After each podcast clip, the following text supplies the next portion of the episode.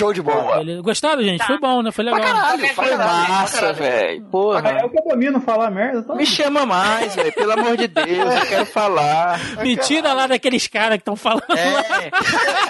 Cara, eu, eu não tô nem participando mais, velho. É, ele não tava lá ontem, é. Já é. né? Desgosto. Rafael né? no Eu tô lugar. largado, eu tô largado. É, Rafael, Rafael é a Melissa do Seja Corp, tá dando um golpe de estado forte lá, ó. Um dia é Rafael Corp e acabou-se. Você vai ouvir lá depois, ele que fez a introdução do, do podcast. Olha aí, já tá sentado na janela. Eu vou entregar meu currículo no Zona aí. Vai entregar o seu cu, É, rico. Luciana, é? Higienizado, E, por e um, e um balde de bacon. Olha, você não queria falar nada não, tá? Mas tem certas pessoas no Seja Corp, cara, que estão participando muito. Ó o Então. venenoso pra caralho. Eu só vejo que de repente chega a notícia. Ah, eu tava no podcast de fulano de tal. Eu, "Ei, que foi Não, tem nego, disse?" tem, nego, tem nego que é filha da puta, né? Chega já falando assim, olha, eu não quero fazer fofoca não, mas... Sabe Nossa, fulano? eu tô ligado, velho. Porra! Eu fico triste assim, mas eu supero. É, é drama demais, puta merda.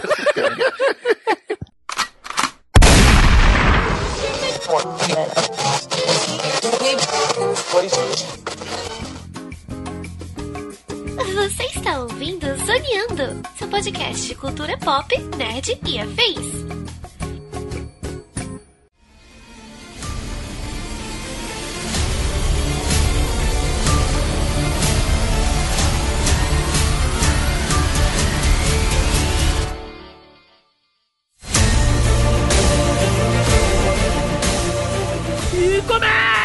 Mais um Zoneando Podcast, o seu podcast sobre cultura pop, nerd e afins, meus amigos. E aqui, hosteando esse programa à espera das funções apagar a memória ou exibir em slides, estou eu, Thiago Almeida. Juntamente comigo ele, que gostaria de experimentar a sensação de miase dos pacientes do hospital, o senhor Joaquim Ramos. Eu, eu não consigo nem elaborar uma frase depois dessa abertura, Tiago, eu tô enjoado, eu vou passar mal. Isso aqui é uma piada super interna, né, dos nossos chats, né? Se vocês ouvintes soubessem o que rola no chat privado, vocês ficariam enojados. E é de verdade. É só, é, é Eu acho que eu vou embora agora. é só jogar, é só jogar Miase no YouTube aí, gente. Joga aí, ó. Tá? Não Joga faz que é- isso, não, não faz isso. Joga, joga que vai dar boa. E do meu outro lado aqui, ele, que certamente se tornaria um holograma para upar mais rápido os seus vídeos no YouTube, senhor Denis Augusto. E aí, galera? Aqui é o Denis do Analisador. E durante 20 anos consecutivos, a capa do jogo Maiden se ferrar muito no ano seguinte da temporada da NFL, isso sim é muito Black Mirror. E trazendo um pouco de presença feminina a este programa, ela que gostaria de viver eternamente numa balada na nuvem só para nunca acabar o rolê, senhora Carol Martins, a Tibe. E aí, galera, se você acha que a internet é segura, você não viu nada. E por fim, dividindo o mesmo corpo dentro de um ursinho lá do Seja Corp, o Alisson e Francisco Ramos. Olá, vamos falar junto, Alisson. Olá! Oi! Oi! Ó, cara, uma série que vira adjetivo há de se respeitar, né, cara? Caso você e o Alisson, Chico, dividissem um corpo, quem que você preferia que ficasse no, no- só observando? Meu Deus. Não, cara, não podia dividir na, na metade assim, é, vertical, não? É, porque Dividir na vertical? É. Ah, Cara, você ser. imagina o seguinte, ó, você conhece as pessoas é, pessoalmente. O Alisson é uma pessoa alta e esguia. Eu sou uma pessoa baixa e gordo. Não ia ficar uma coisa muito bonita. Dividir os dois no mesmo E virar um personagem do Rick and Morty, cara. Pois é. Exatamente. Quasímodo, sei lá. Era. Pois é, meus amigos, estamos aqui reunidos hoje para falar sobre Black Mirror, esta série aí que agora é do Netflix, né, que trata aí sobre tecnologia e relacionamentos sociais e filosóficos. A gente vai tentar abordar aqui não exatamente os episódios em si, nem nenhuma teoria, nem nada disso, mas falar um pouco das lições que nós aprendemos com a série, as, as mensagens, né, como cada episódio tocou cada um de nós aqui de uma maneira. Lembrando também que esta é a parte 1 do nosso programa sobre Black Mirror, porque são quatro temporadas, o assunto vai ser extenso, a gente vai entrar aqui né, num, numa loucura psicodélica, então já deixa avisado aí que vai ter spoiler e a gente vai estar dividindo esse podcast em duas partes para que não fique uma coisa cansativa e a gente possa abordar todos os temas aí de uma maneira é, bem, mais, bem mais profunda e bem mais tranquila. Então, sem mais delongas, vamos ao cast! Bora pro cast. Bora, porque é assim. Cara, que voltamos no tempo, isso é muito Black Mirror. É...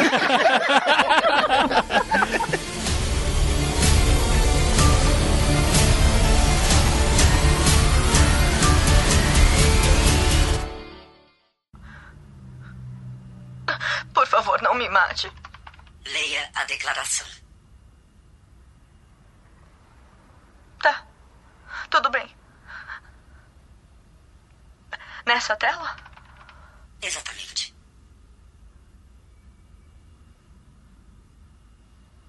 Eu sou Susana. Duquesa de Beaumont. Popularmente conhecida como Princesa Susana. Eu estou num local que vocês não podem achar com alguém que não conseguirão rastrear.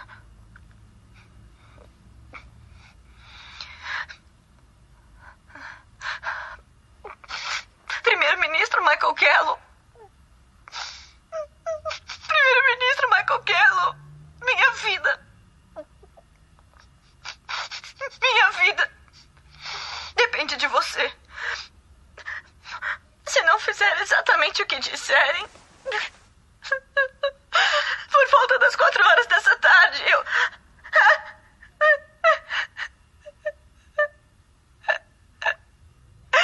Serei executada. Por favor. Por que parou? Deixa eu ver. Primeiro-Ministro, a essa altura acho que é importante dizer que temos 100% de certeza de que essa é, de fato, a princesa Susana. O carro dela foi interceptado pouco depois da meia-noite, voltando do casamento de uma amiga de faculdade dela. Ela insistiu em ir. Mas ela não tinha seguranças? Sim, dois, mas ainda inconscientes. Usaram sedativos pesados, cada um com uma única picada, e não há sinais de luta. O que, que eles querem? Dinheiro? Soltar algum terrorista? Fim da dívida do terceiro mundo? Salvar a porra das bibliotecas? Estamos convencidos de que tanto o vídeo quanto a exigência são verdadeiros. Que exigência? O que a Susana diz a seguir diz respeito diretamente ao senhor. Eu quero ver. Há apenas uma exigência. E é uma exigência simples. Às quatro horas da tarde de hoje, o primeiro-ministro Michael Kello deve aparecer ao vivo na televisão britânica, em todas as redes terrestres e via satélite. E. e... Não. Em todas as redes britânicas terrestres e via satélite, em, em ter uma relação sexual real e não simulada com um porco. Eu não entendo. O vídeo termina com uma série de especificações técnicas para a transmissão.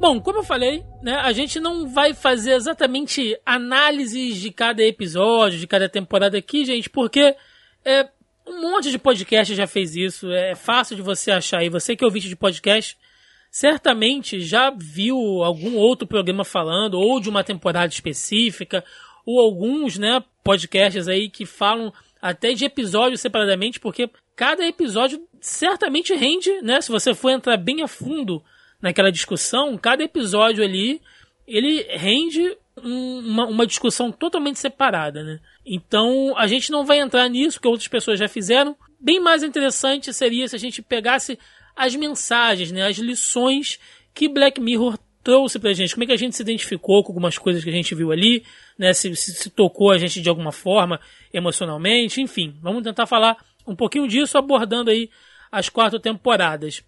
Mas antes, eu queria saber como é que cada um conheceu Black Mirror, porque é uma série que eu não sei vocês, mas ela é difícil de vender, cara. Sempre que alguém me pergunta, né?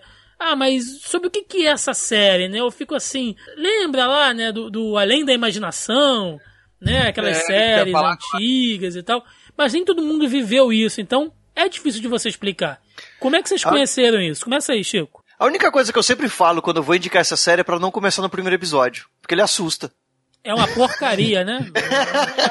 É uma porcaria. Não é, cara. É, Não é é uma porcaria. Isso, não sei se foi um, um- né, uma referência ao porco. Ele é porcalhado. porco mesmo. Ele é porcalhado, mas não é uma porcaria. É, cara, mas eu acho que ele vende mal a série, o primeiro episódio. Porque você vê aquilo, você se choca pelo, né, pelo grotesco. E até que não é um episódio ruim, mas só que aquele, a parte do porco lá acaba assustando. Eu conheço muita gente que não assiste o resto da série por conta daquele episódio. Eu sempre, geralmente, eu, eu recomendo aquele da, da Notas lá, eu esqueci o nome do episódio. Os Dive. Esse aí mesmo, porque ele é muito atual, né? Você consegue se Sim. ver naquele, naquele universo ali e entender muito bem do que a série é feita. E é o mais americanizado deles todos, né? É quando dá a virada de se- deixar de ser da BBC, acho que é da BBC, Errou! e, e passa a ser produção da Netflix. De- Então ele já passa a ter mais atores americanos, já passa a ter mais diretores americanos, e já tem uma pegada mais de seriado americano. Ele é menos. Até pelo número de episódios, até pelo formato e tal. É, só que o primeiro episódio, ele é o único da série até agora que ele pode acontecer, tipo, amanhã, entendeu?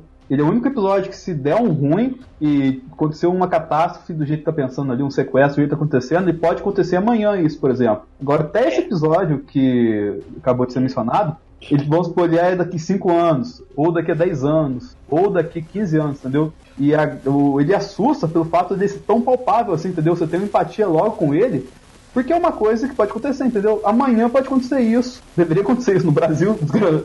Quem que seria a princesa no Brasil? Seria. A Dilma. a Dilma. A Anitta, a Anitta, né? Anitta, Anitta. Ô, Alisson, você, como é, como é que você conheceu, cara, a série? Eu conheci é, de podcast também, podcast, vídeo no YouTube. Eu É muita gente também- falando, né, cara? Cria um hype que você não sabe de onde vem. Porque você não sabe do É. que se trata. Na verdade, assim, o, esse, o Chico falando que o primeiro episódio não vende a série, eu acho que o primeiro episódio é Black Mirror, cara, na essência, saca? Porque, tipo, acontece uma coisa absurda e no final uma crítica social foda, né? É, ué, é a mesma fórmula dos outros episódios. O negócio é porque usou um ato sexual ali, um, né? Que não é muito comum de se ver.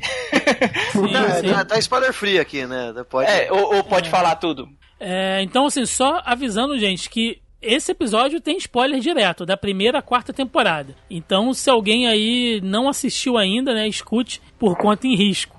que a gente vai falar um pouquinho mais pra frente de cada episódio separadamente aí. É, o único, esse episódio, o, uni- o primeiro episódio, ele é igual, ele falou que é o mais palpável, né? Porque né, eu acho que segue tipo uma ordem cronológica, né? Vai ficando bem mais futurístico com o Não. passar do tempo, né? Ele vai e volta várias vezes. O- É, mas assim, esse episódio do porco, como por ser o primeiro, ele não exibe nenhuma outra tecnologia que não exista agora, né? Tipo, que não seja possível, saca? E nenhuma. E não envolve uma tecnologia diferente, né? Igual os outros envolvem, né? O Shut Up and Dance também é uma coisa que daria pra acontecer, né? Que é da terceira temporada. Sim, sim. Então, Eu acho, eu verdade- acho que esses são os dois mais palpáveis. Eu acho, o- eu acho que o primeiro, ele, apesar de tecnologicamente falando, ele é o mais palpável. Ele, pra mim, ele é, o, ele é o que causa mais estranhamento, porque a crítica dele ali é inerentemente inglesa. É muito em cima do, da, da parada dos tabloides inglês.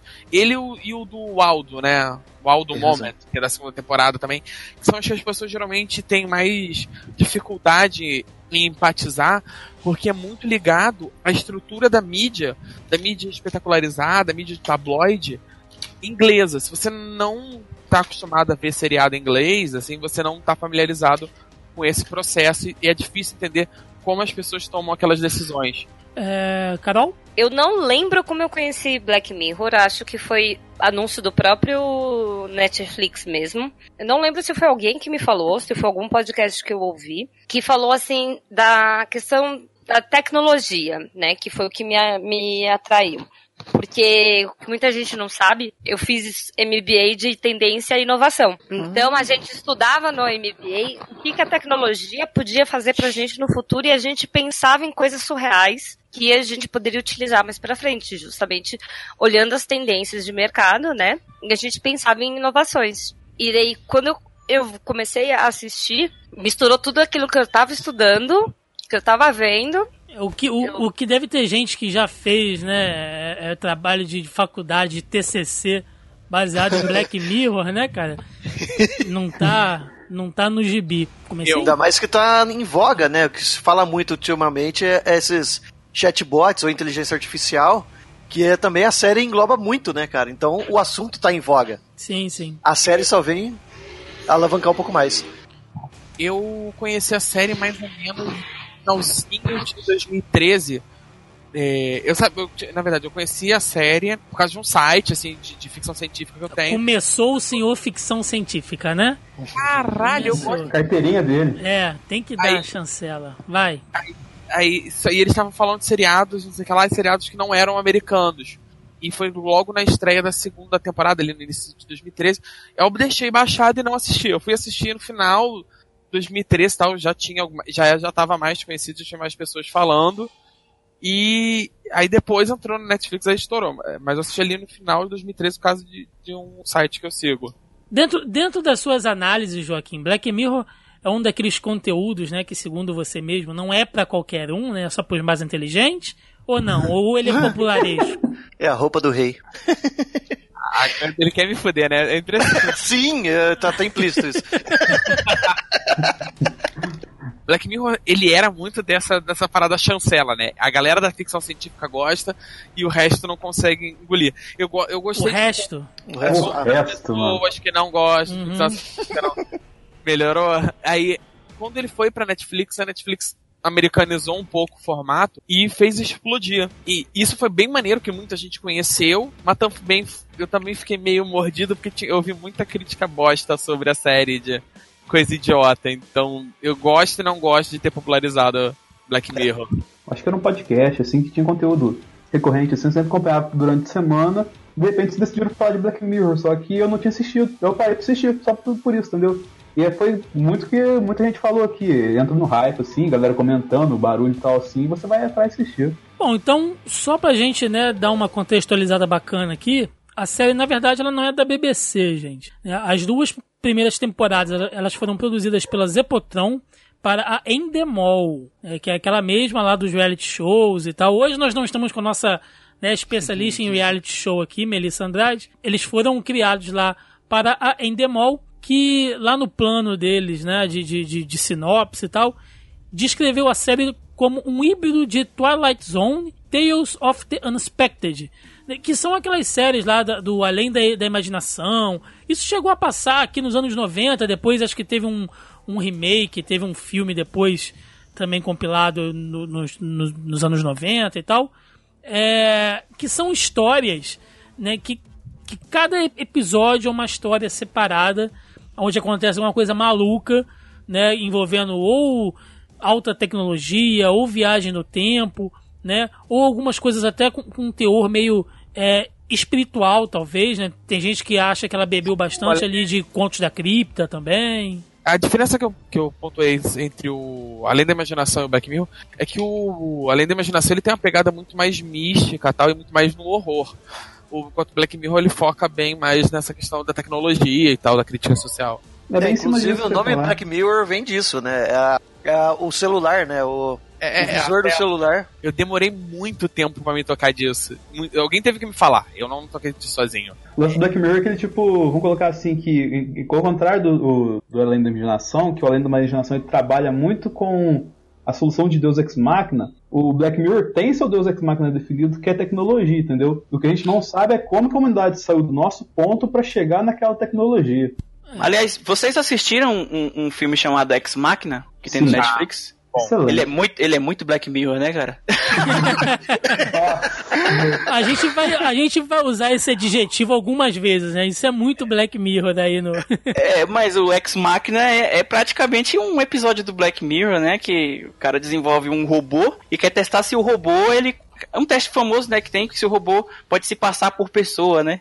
É o teste de, de aprender. Turing. Sim, é o teste de Turing, é. E caralho, dá uma reviravolta foda lá pro final, lá pro, do meio pro final, porque o cara não era lá o que o, o, que o cidadão da experiência tava pensando e o robô aprende tudo, né, velho? E, cara, a série virou um, um- um sucesso do cult, né? Ao, ao estrelato, assim, em, em duas temporadas. Tanto que a Netflix resolveu adquirir a série aí a partir da sua terceira. É, Eles acabaram de lançar agora a quarta, né? Temporada. A parada chegou num nível, assim, tão, tão grande, tão absurdo, que você vê grandes atores, né? Diretores querendo participar de, de, de algum episódio ou escrever alguma coisa para algum episódio. O próprio Robert Downey Jr., né? Ele, ele, ele quis comprar ali um, um episódio que eu acho que até virou filme depois, se eu não me engano, ou ia virar filme, alguma coisa assim. né? A gente tem alguns episódios que foram dirigidos por Nego Grande aí, como a Jude Foster, cara. Quando eu olhei no crédito, eu fui atrás, fui procurar e tal. Realmente teve uma explosão, né? E lembrando que a série é britânica, então a maioria daqueles cenários que mostram ali é na Inglaterra ou alguma coisa próxima. Bom, antes da gente partir exatamente para cada episódio de cada temporada, eu queria tentar definir duas coisinhas só com vocês aqui, que acho que vai deixar fácil né, a nossa compreensão e para quem está ouvindo também a partir daqui para frente. Primeiro, o mundo de Black Mirror. Tá tudo conectado ali. Eu sei que a gente tem um, um- episódio na quarta temporada, né? Talvez, sendo mais preciso, o último episódio da quarta, que ele tem vários easter eggs aí que meio que linka todos os episódios, mas a gente não sabe se é só realmente um easter egg ou se ele tá of- oficializando, né, de que tudo que foi mostrado é dentro de um mesmo mundo, uma mesma realidade, mas em tempos diferentes. Vocês concordam com isso? É, eu não Essa sei é a hora que o Joaquim foi- tem que falar, porque a gente já tá conversando disso um pouco de você antes de você chegar. eu tava falando isso. Eu até, eu até achei um post na internet e tal, com várias conexões. Tem até mais do que isso. Mas assim, essas principais e tal. E eu comecei vendo. Eu achei que a maioria fosse da terceira e quarta temporada, que era uma parada da, da Netflix, jogaram pra galera e tal, que o pessoal. O pessoal gosta dessas conex, de mundo interconectado, sabe? De, de Uhum. tudo é um universo só. E depois eu achei várias paradas das primeiras, das duas primeiras temporadas, interconectadas. Ou seja, isso está presente desde o início, então. Isso, você tem o Aldo mesmo, ele aparece em mais de um episódio antes, que se passam mais no futuro do que o episódio do, Uhum. da segunda temporada, e tem da, episódio da primeira temporada. E no White Christmas, por exemplo, essa, essa é difícil pra caralho de ver, que na placa da prisão do cara lá, do, da, do plot twist do final do episódio, né, do, do cara que matou o menininho e tal, no símbolo da, de preso dele tem o símbolo do, do parque, do White Bear, que é o parque da- que a Vitória tá presa, né, que é aquela, que é o plot twist do episódio White Bear que, ou seja, agora com a condenação dele, ele seria mandado para uma coisa parecida com aquele parque ou semelhante. Em um outro episódio, deixa- é, Hated by the Nation, no, da, esse já é da terceira temporada, você tem no, no Twitter, enquanto os personagens estão vendo e tal, naquelas trendings, tem, tem parada assim de, de Fear White Bear, sabe? Free White Bear que é de pessoas que consideram desumana a punição dada à menina e querem eh, que, que ela seja solta, vá para uma cadeia normal. Você vai, e você tem outros episódios no jornal, assim, na televisão, coisas assim que dá para traçar uma linha do tempo. O recurso do advogado foi negado e que vão aparecendo em pequenas coisas nas telas. E o outro ponto que eu queria deixar combinado aqui com vocês, porque isso vai ser muito importante para nossa percepção realmente, é consciência. É a mesma coisa que alma? Isso é. fica bastante Isso vai deixar isso no definir quarta agora, temporada, né? Não, eu já quero definir isso agora. Se A vocês quarta temporada acham... fala Vai muito gerar disso. discussão monstra. Não, não, não vai gerar discussão. Eu tô perguntando. Consciência é a mesma coisa que alma. Vocês não precisam justificar agora, né? Só pra gente saber. Ju- Não. Não é. Também não é, acho que Carol, não, Você não cara. acha? Chico também não acha. Eu falo que não, mas. hum, Mais no meio do muro, só que não. Só pra... Não sei. Não, eu, eu acho que se a gente for colocar dentro da visão Black Mirror, pra julgar dentro de Black Mirror, com certeza não. Porque tem episódios que você vê, tipo, a consciência da pessoa em um objeto e a pessoa com a alma dela vivendo, então. Mas É dá que é um lance. eu acho que tem uma discussão melhor. Você dá pra você separar a consciência de vida, porque se, se existe uma consciência e essa pessoa é consciente sobre si mesmo, ou seja, ela se reconhece, sabe que e se entende como viva, é aquela consciência, ainda que artificial, ela não tá viva? Rapaz, eu vou abrir um uísque agora aqui, porque o negócio vai ser brabo. Sabe o lance que pega? né? O lan- o lance Agora atura. O lance que pega é tipo assim, que essa consciência que saiu, ela é uma nova vida, ela é uma vida que tem parte daquela vida que ela saiu, ou ela é só uma cópia? Ela foi só um copy-paste que foi colocado lá. Se ela é só um copy-paste, ela não deveria ser considerada uma alma, entendeu? Agora, se ela tem, vou colocar entre aspas, culpa no cartório, tem, entre aspas, DNA daquilo que ela foi retirado, ela, vamos colocar que ela tem um pouco do raciocínio daquilo que ela tem origem. Então, teoricamente, ela também poderia ser culpada. A gente vai entrar nas mesmas discussões que tinha em relação também a clone. Sim. Entendeu? Tipo, é, o clone ele vai ser uma nova vida, ele vai ter um novo RG, mas um clone que nasceu, ele vai ser. Mas, o, mas o clone, Carol, mas, mas, mas o clone ele é, ele é físico. Você pode botar um clone seu do seu lado e a gente consegue apontar e falar: esse aqui é o clone. Melhor, a alma e a consciência não. E se eu copiar minha consciência e jogar num outro corpo falso? não, Mas cara, você- presta atenção, presta atenção. É, vocês estão indo num, num, num, né, num viés muito é, é, ficcional, entendeu? Que é tipo um clone, igual um clone, se fosse de- construído um clone hoje em dia, o clone seria gerado. Então, se fosse um clone da Carol, ela, ela estaria adulta, o clone criança. é, o clone teria que ser criado nas mesmas condições que ela para adquirir a mesma personalidade. Talvez, isso em um- uma hipótese em um milhão.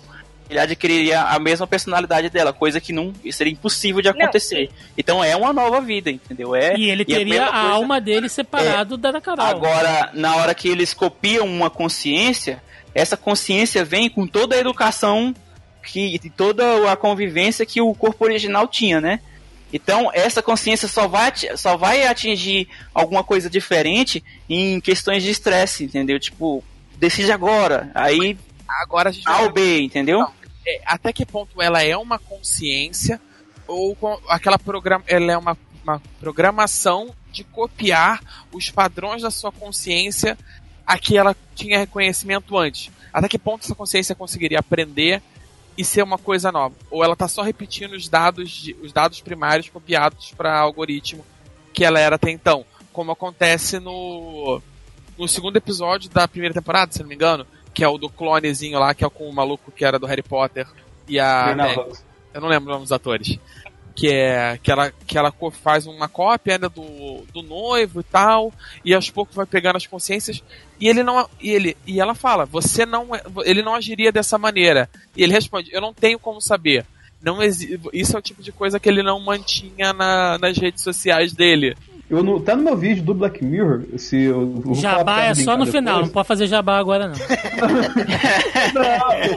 É que está o exemplo da, da Android Sofia. Não sei se vocês conhecem, ela é a primeira Android que tem cidadania como um ser humano normal. E ela começou com uma consciência, eles atribuíram um corpo a ela, e agora o e ela conversa assim, tipo, naturalmente, em inglês, assim. Ela foi tanto no programa de Jimmy Fallon lá, brincou com o Jimmy Fallon de pedra, papel, tesoura, fez piada e tudo mais. E agora o próximo passo para ela, estão desenvolvendo um corpo para ela poder se locomover como uma pessoa normal, entendeu?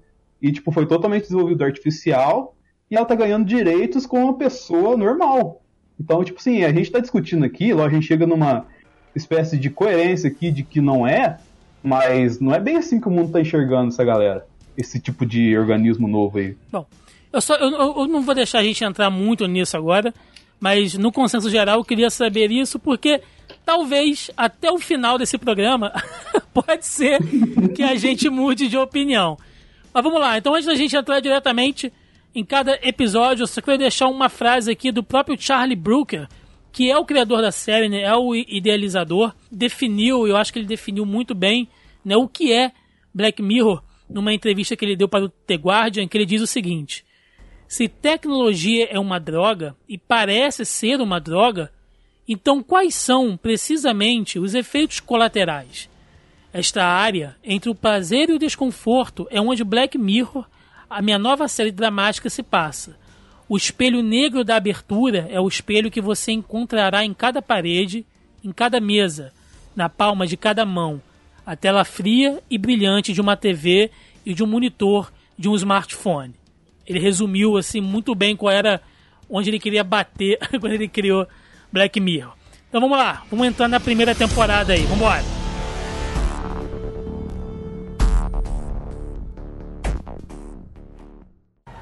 Você preparou um discurso, é isso?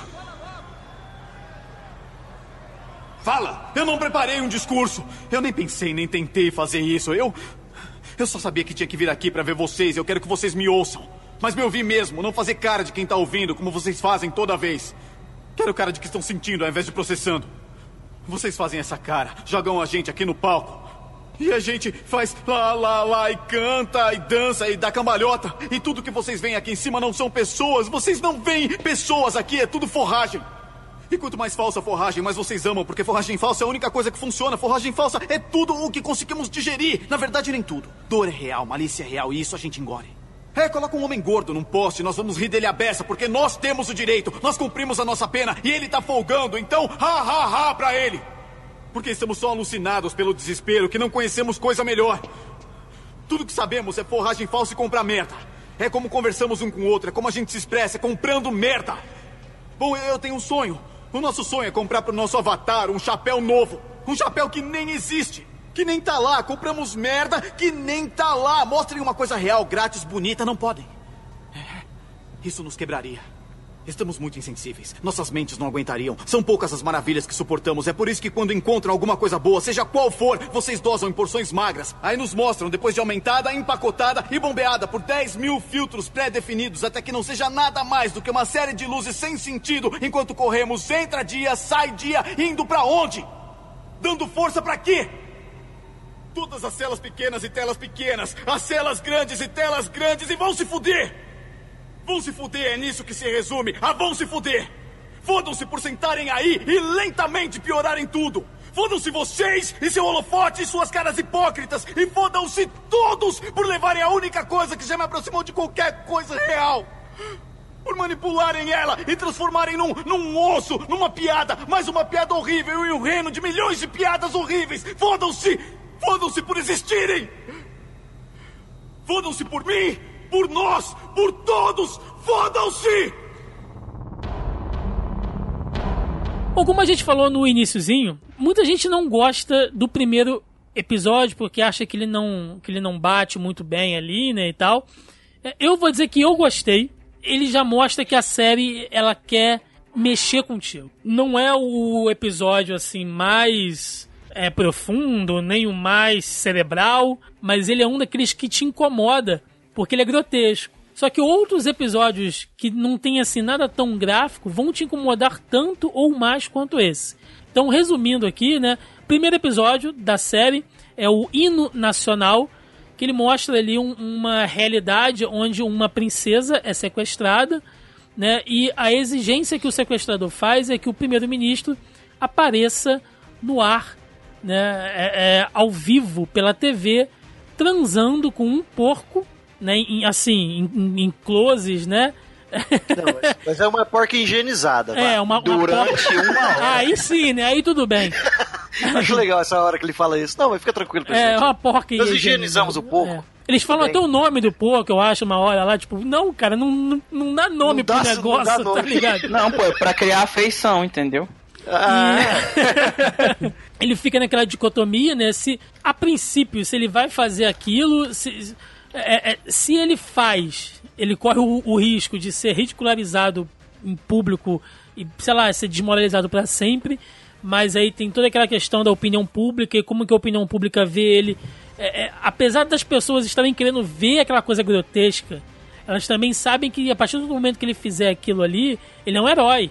Né? Tipo, nossa, que- quem teria coragem de fazer alguma coisa assim? E ele vai, faz, e a série termina mostrando que a, que a princesa é libertada antes dele começar a fazer o ato.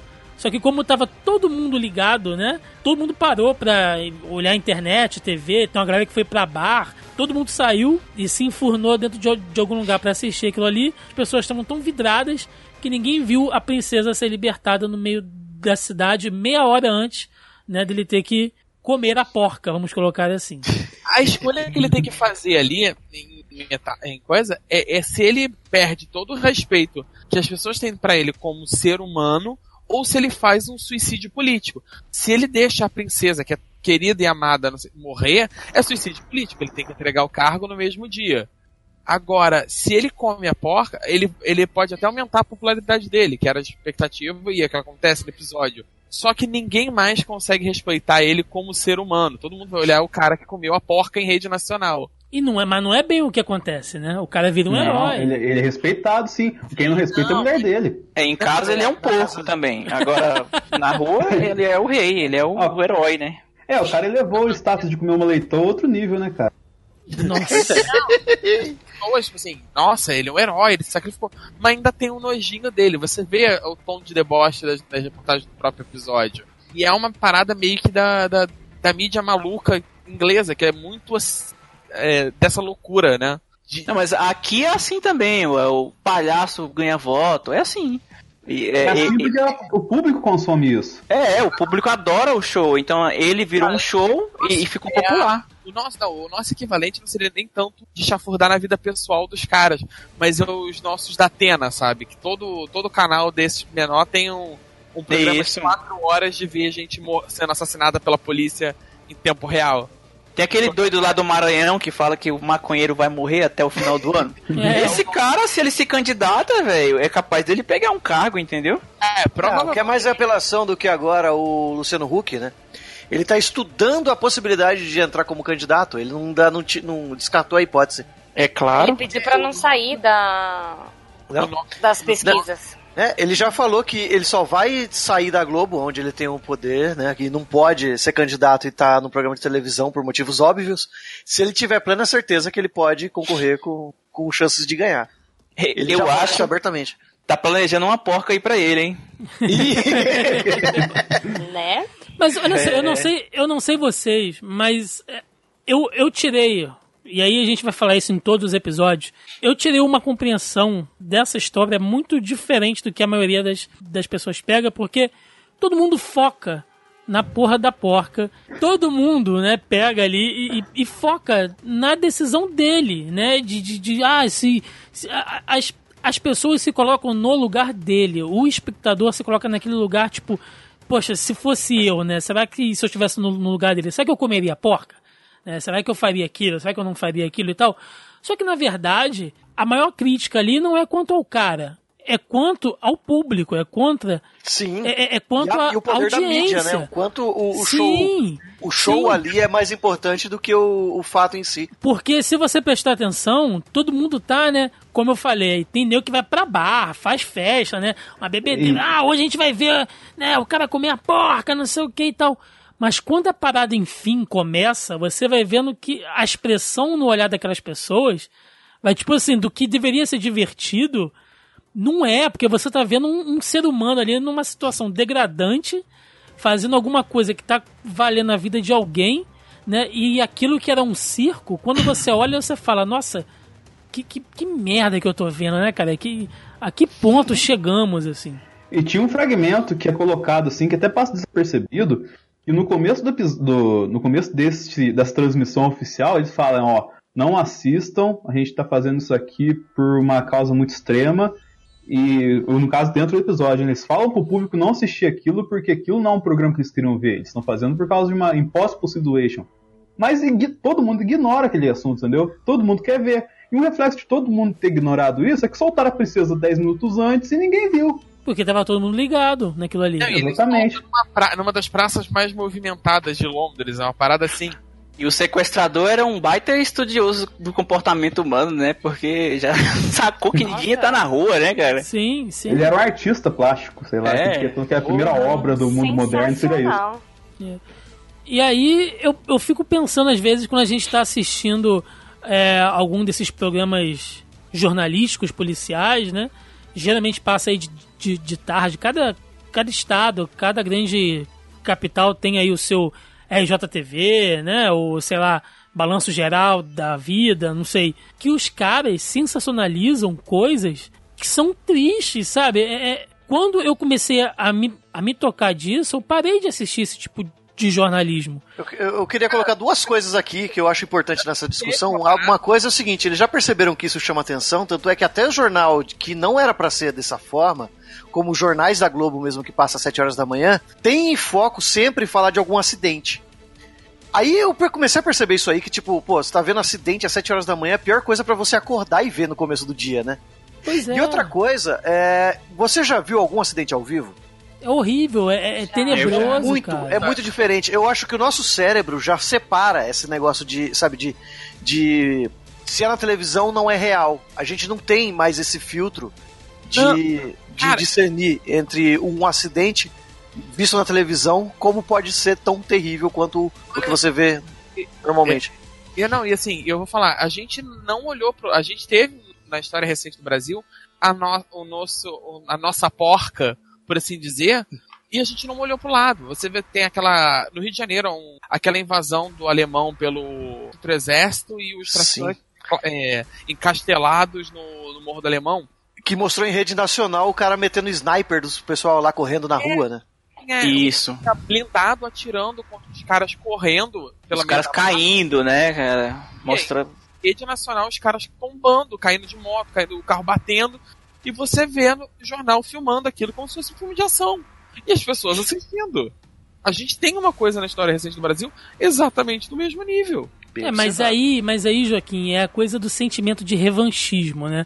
Do sentimento de justiça que está presente é. em um dos episódios dessa série também, mas nesse caso especificamente que a gente está falando aqui, é da posição da vítima, de quem está sofrendo, entendeu? É uma espetacularização feita em cima de algo, de, de, um, de alguma coisa constrangedora, né? De um sofrimento, e o cara está fazendo todo um show em cima daquilo ali, e as pessoas estão assistindo como se fosse um entretenimento e não deveria ser, sabe? É, é, é... mas é porque o que o Joaquim falou, é, ele tá falando, tá falando certinho, sabe por quê? Porque Black Mirror ele extrapola, entendeu? Ele vai extrapolar sempre. É, ele vai jogar é. mais né, na sua cara. Podia ser assim. qualquer outra coisa, entendeu? Podia ser um show de horror, porque essa mesma crítica da porca acontece em mais de um episódio. Fora esse da, da prisão, tem o episódio da, do, da, da, pedalada também, que é praticamente a mesma coisa, entendeu? Uhum. Você tem o White Bear também, que é do White Bear é, Park, né? É, da prisão lá, né? É, da moça lá que corre, todo mundo tirando foto. Cara, é, são as mesmas críticas é, abordadas de um jeito diferente, outro, com outra visão, entendeu? É, você também tem no Black Museum, né? Que no, bem ou mal, é uma espetacularização. Sim, sim, a gente vai falar disso mais pra frente também. O cara ser eletricutado, sabe? Verdade. Sim, sim, sim. A política, digamos, vou abrir um aspas, né, do pão e circo tá presente em várias coisas. E da, da sedução pela desgraça dos outros. É uma coisa que a gente vê bastante. Sim. E, e se você perceber, isso que o Joaquim falou tem muito sentido, porque é, você deu exemplo aí do, da invasão do alemão.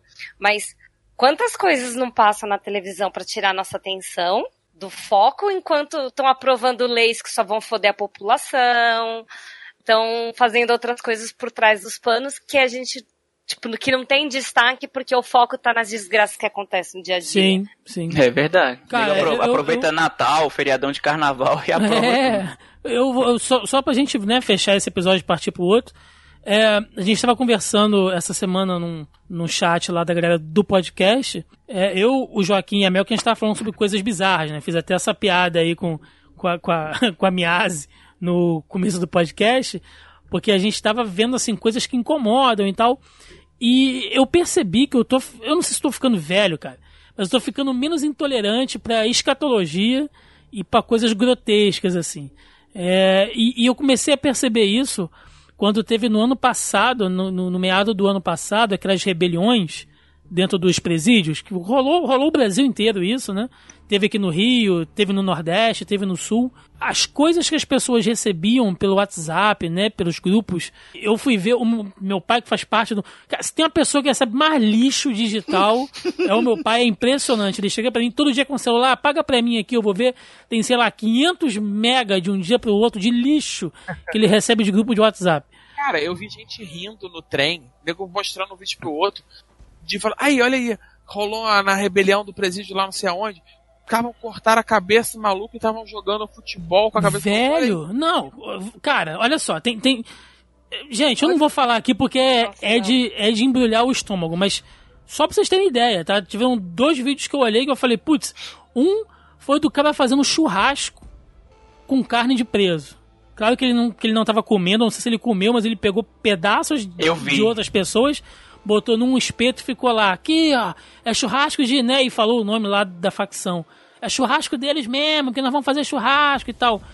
E o outro era um cara que ele tava com um balde, né? Aquele monte de, de, de corpo caído no, no pátio. E o cara tava indo de corpo em corpo, é, cortando o peito, né? Abrindo a caixa torácica, pra arrancar os corações e botando dentro de, do balde e falando: tô colecionando o coração de Fulano, entendeu? Que é lá da facção rival. E, e eu, cara, eu falei, gente, como o ser humano, sabe, chega. A, a que ponto de degradação o ser humano precisa ir para chegar nesse ponto? Não, eu acho que o lance da, da escatologia, que você tá menos. tá mais sensível a ele, eu acho que tem muito também do lance da idade. Porque a gente passa por coisas da vida que a gente ou passa por uma perda ou coisa assim, Sim. que a gente consegue se ver naquela situação. A gente consegue ser mais. ter mais empatia do que quando a gente é mais novo, né? Você vai apurando o seu, seu próprio é, é, sistema moral, né? É, isso você não tem quando jovem porque você não tem tanta informação como você tem agora. Sim. Isso eu acho muito natural até.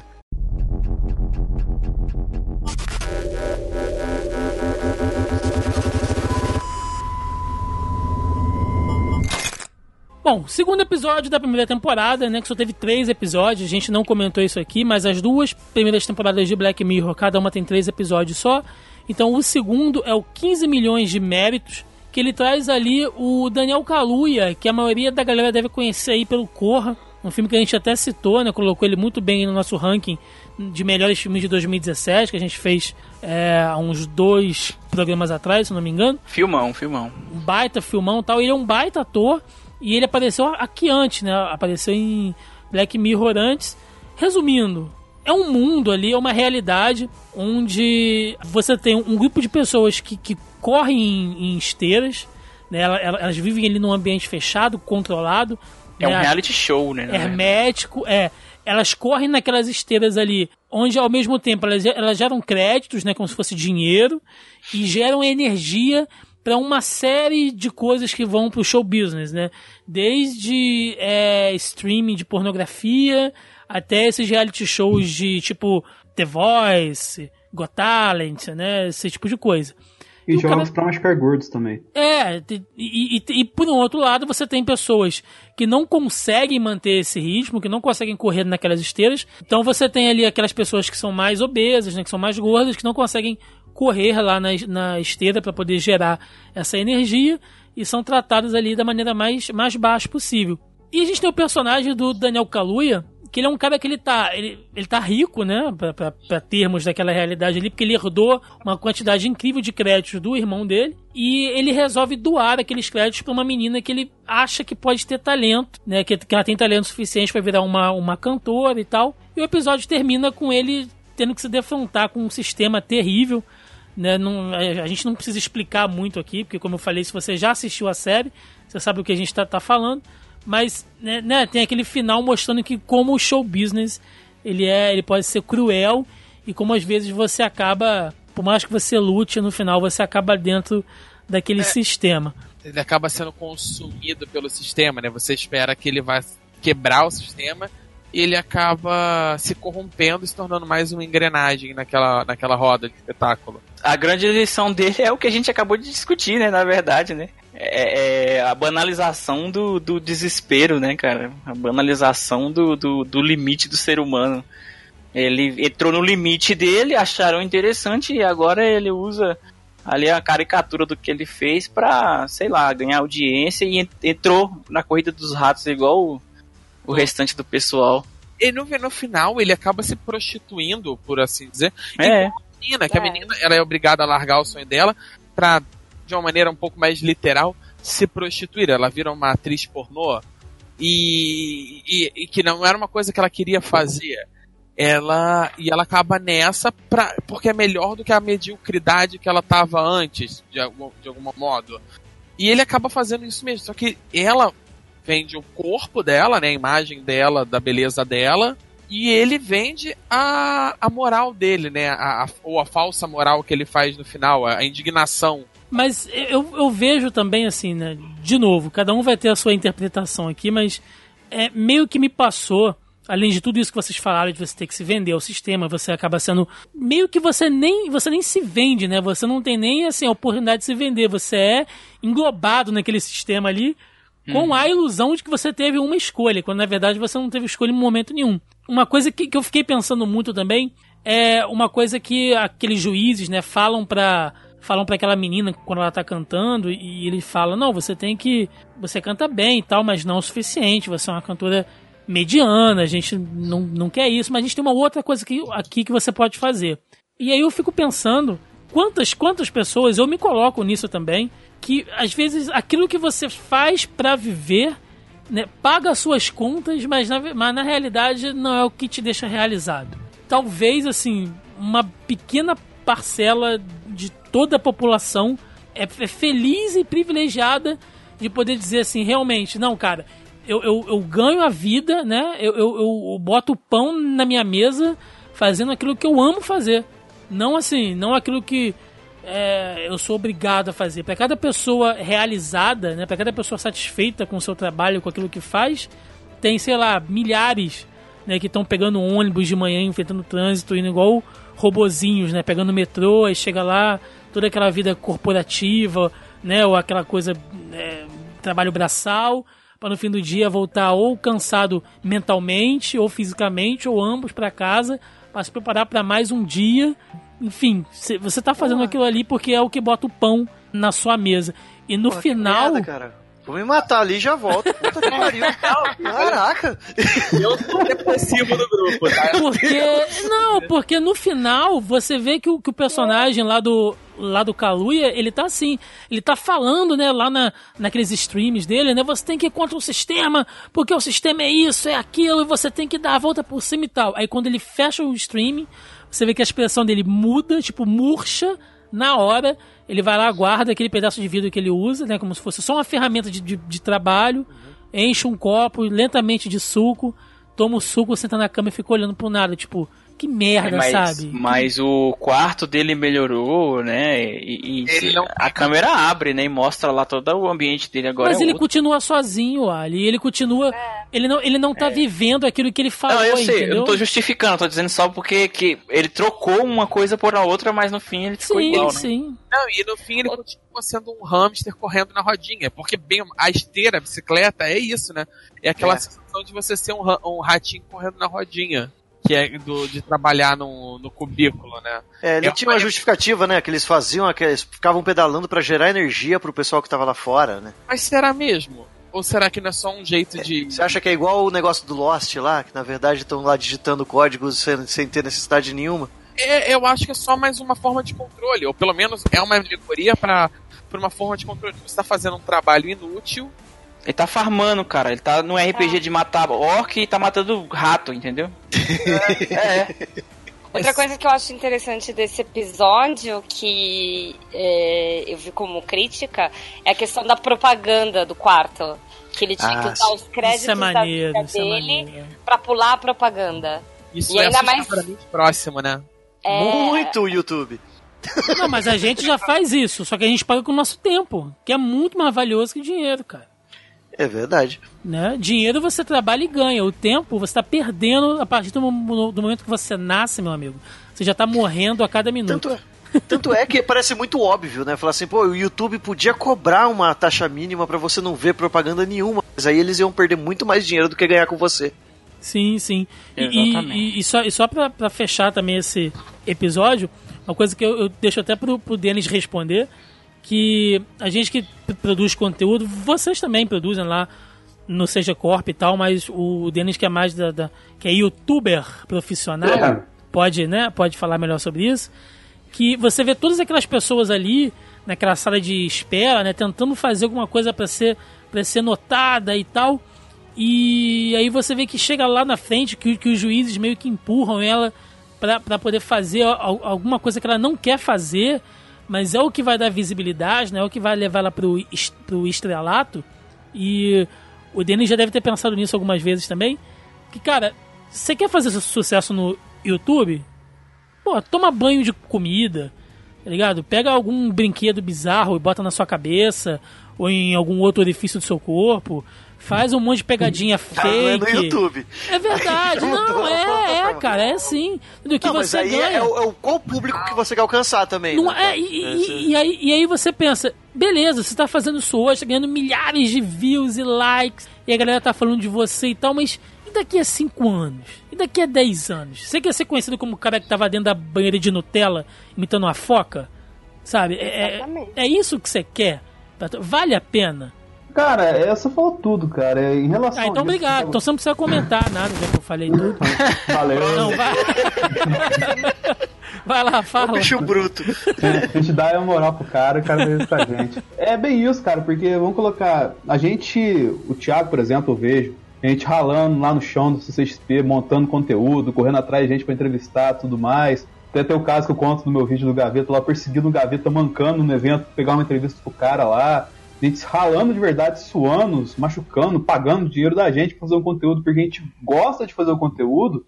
Só que, entre aspas, se a gente for pensar no aspecto de fazer o conteúdo para ser visto, para ser bombado na internet, a gente tá seguindo um caminho totalmente errado. Totalmente. Porque a mesma coisa que a gente tá falando aqui, que a gente acabou de falar no episódio, no primeiro episódio, que a gente produz um conteúdo que, entre aspas, não é o que o povão quer assistir. Hoje, por exemplo, tem um exemplo que o Condzilla virou o maior canal nacional.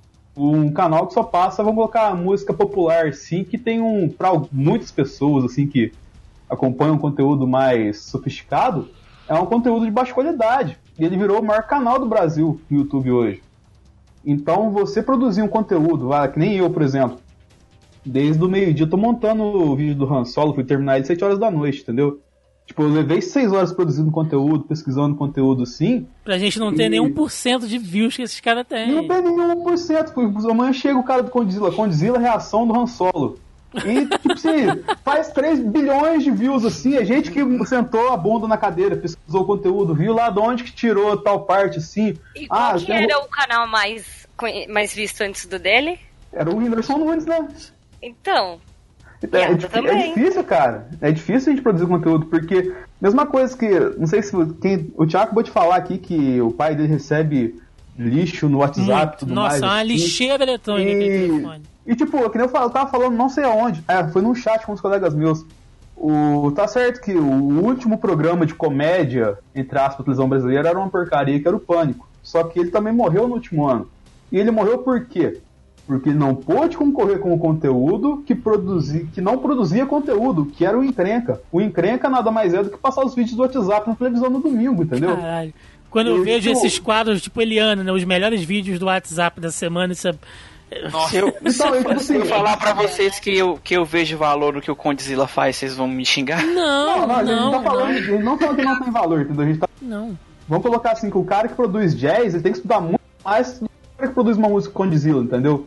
Um cara que produz uma música clássica, ele tem que estudar muito mais anos para produzir uma música clássica de qualidade do que produzir a música que o Condzilla diz que é qualidade, entendeu?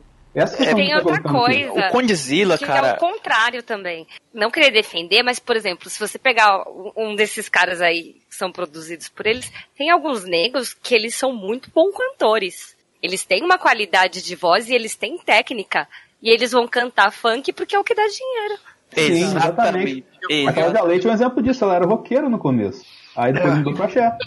Olha, eu, te, eu, eu, tenho um amigo que é um excelente baixista que foi pro ramo do, da música sertaneja por, pelo, exatamente pelo mesmo motivo. Isso. Eu, dinheiro. eu também tenho, eu acho que é o mesmo amigo. E aí.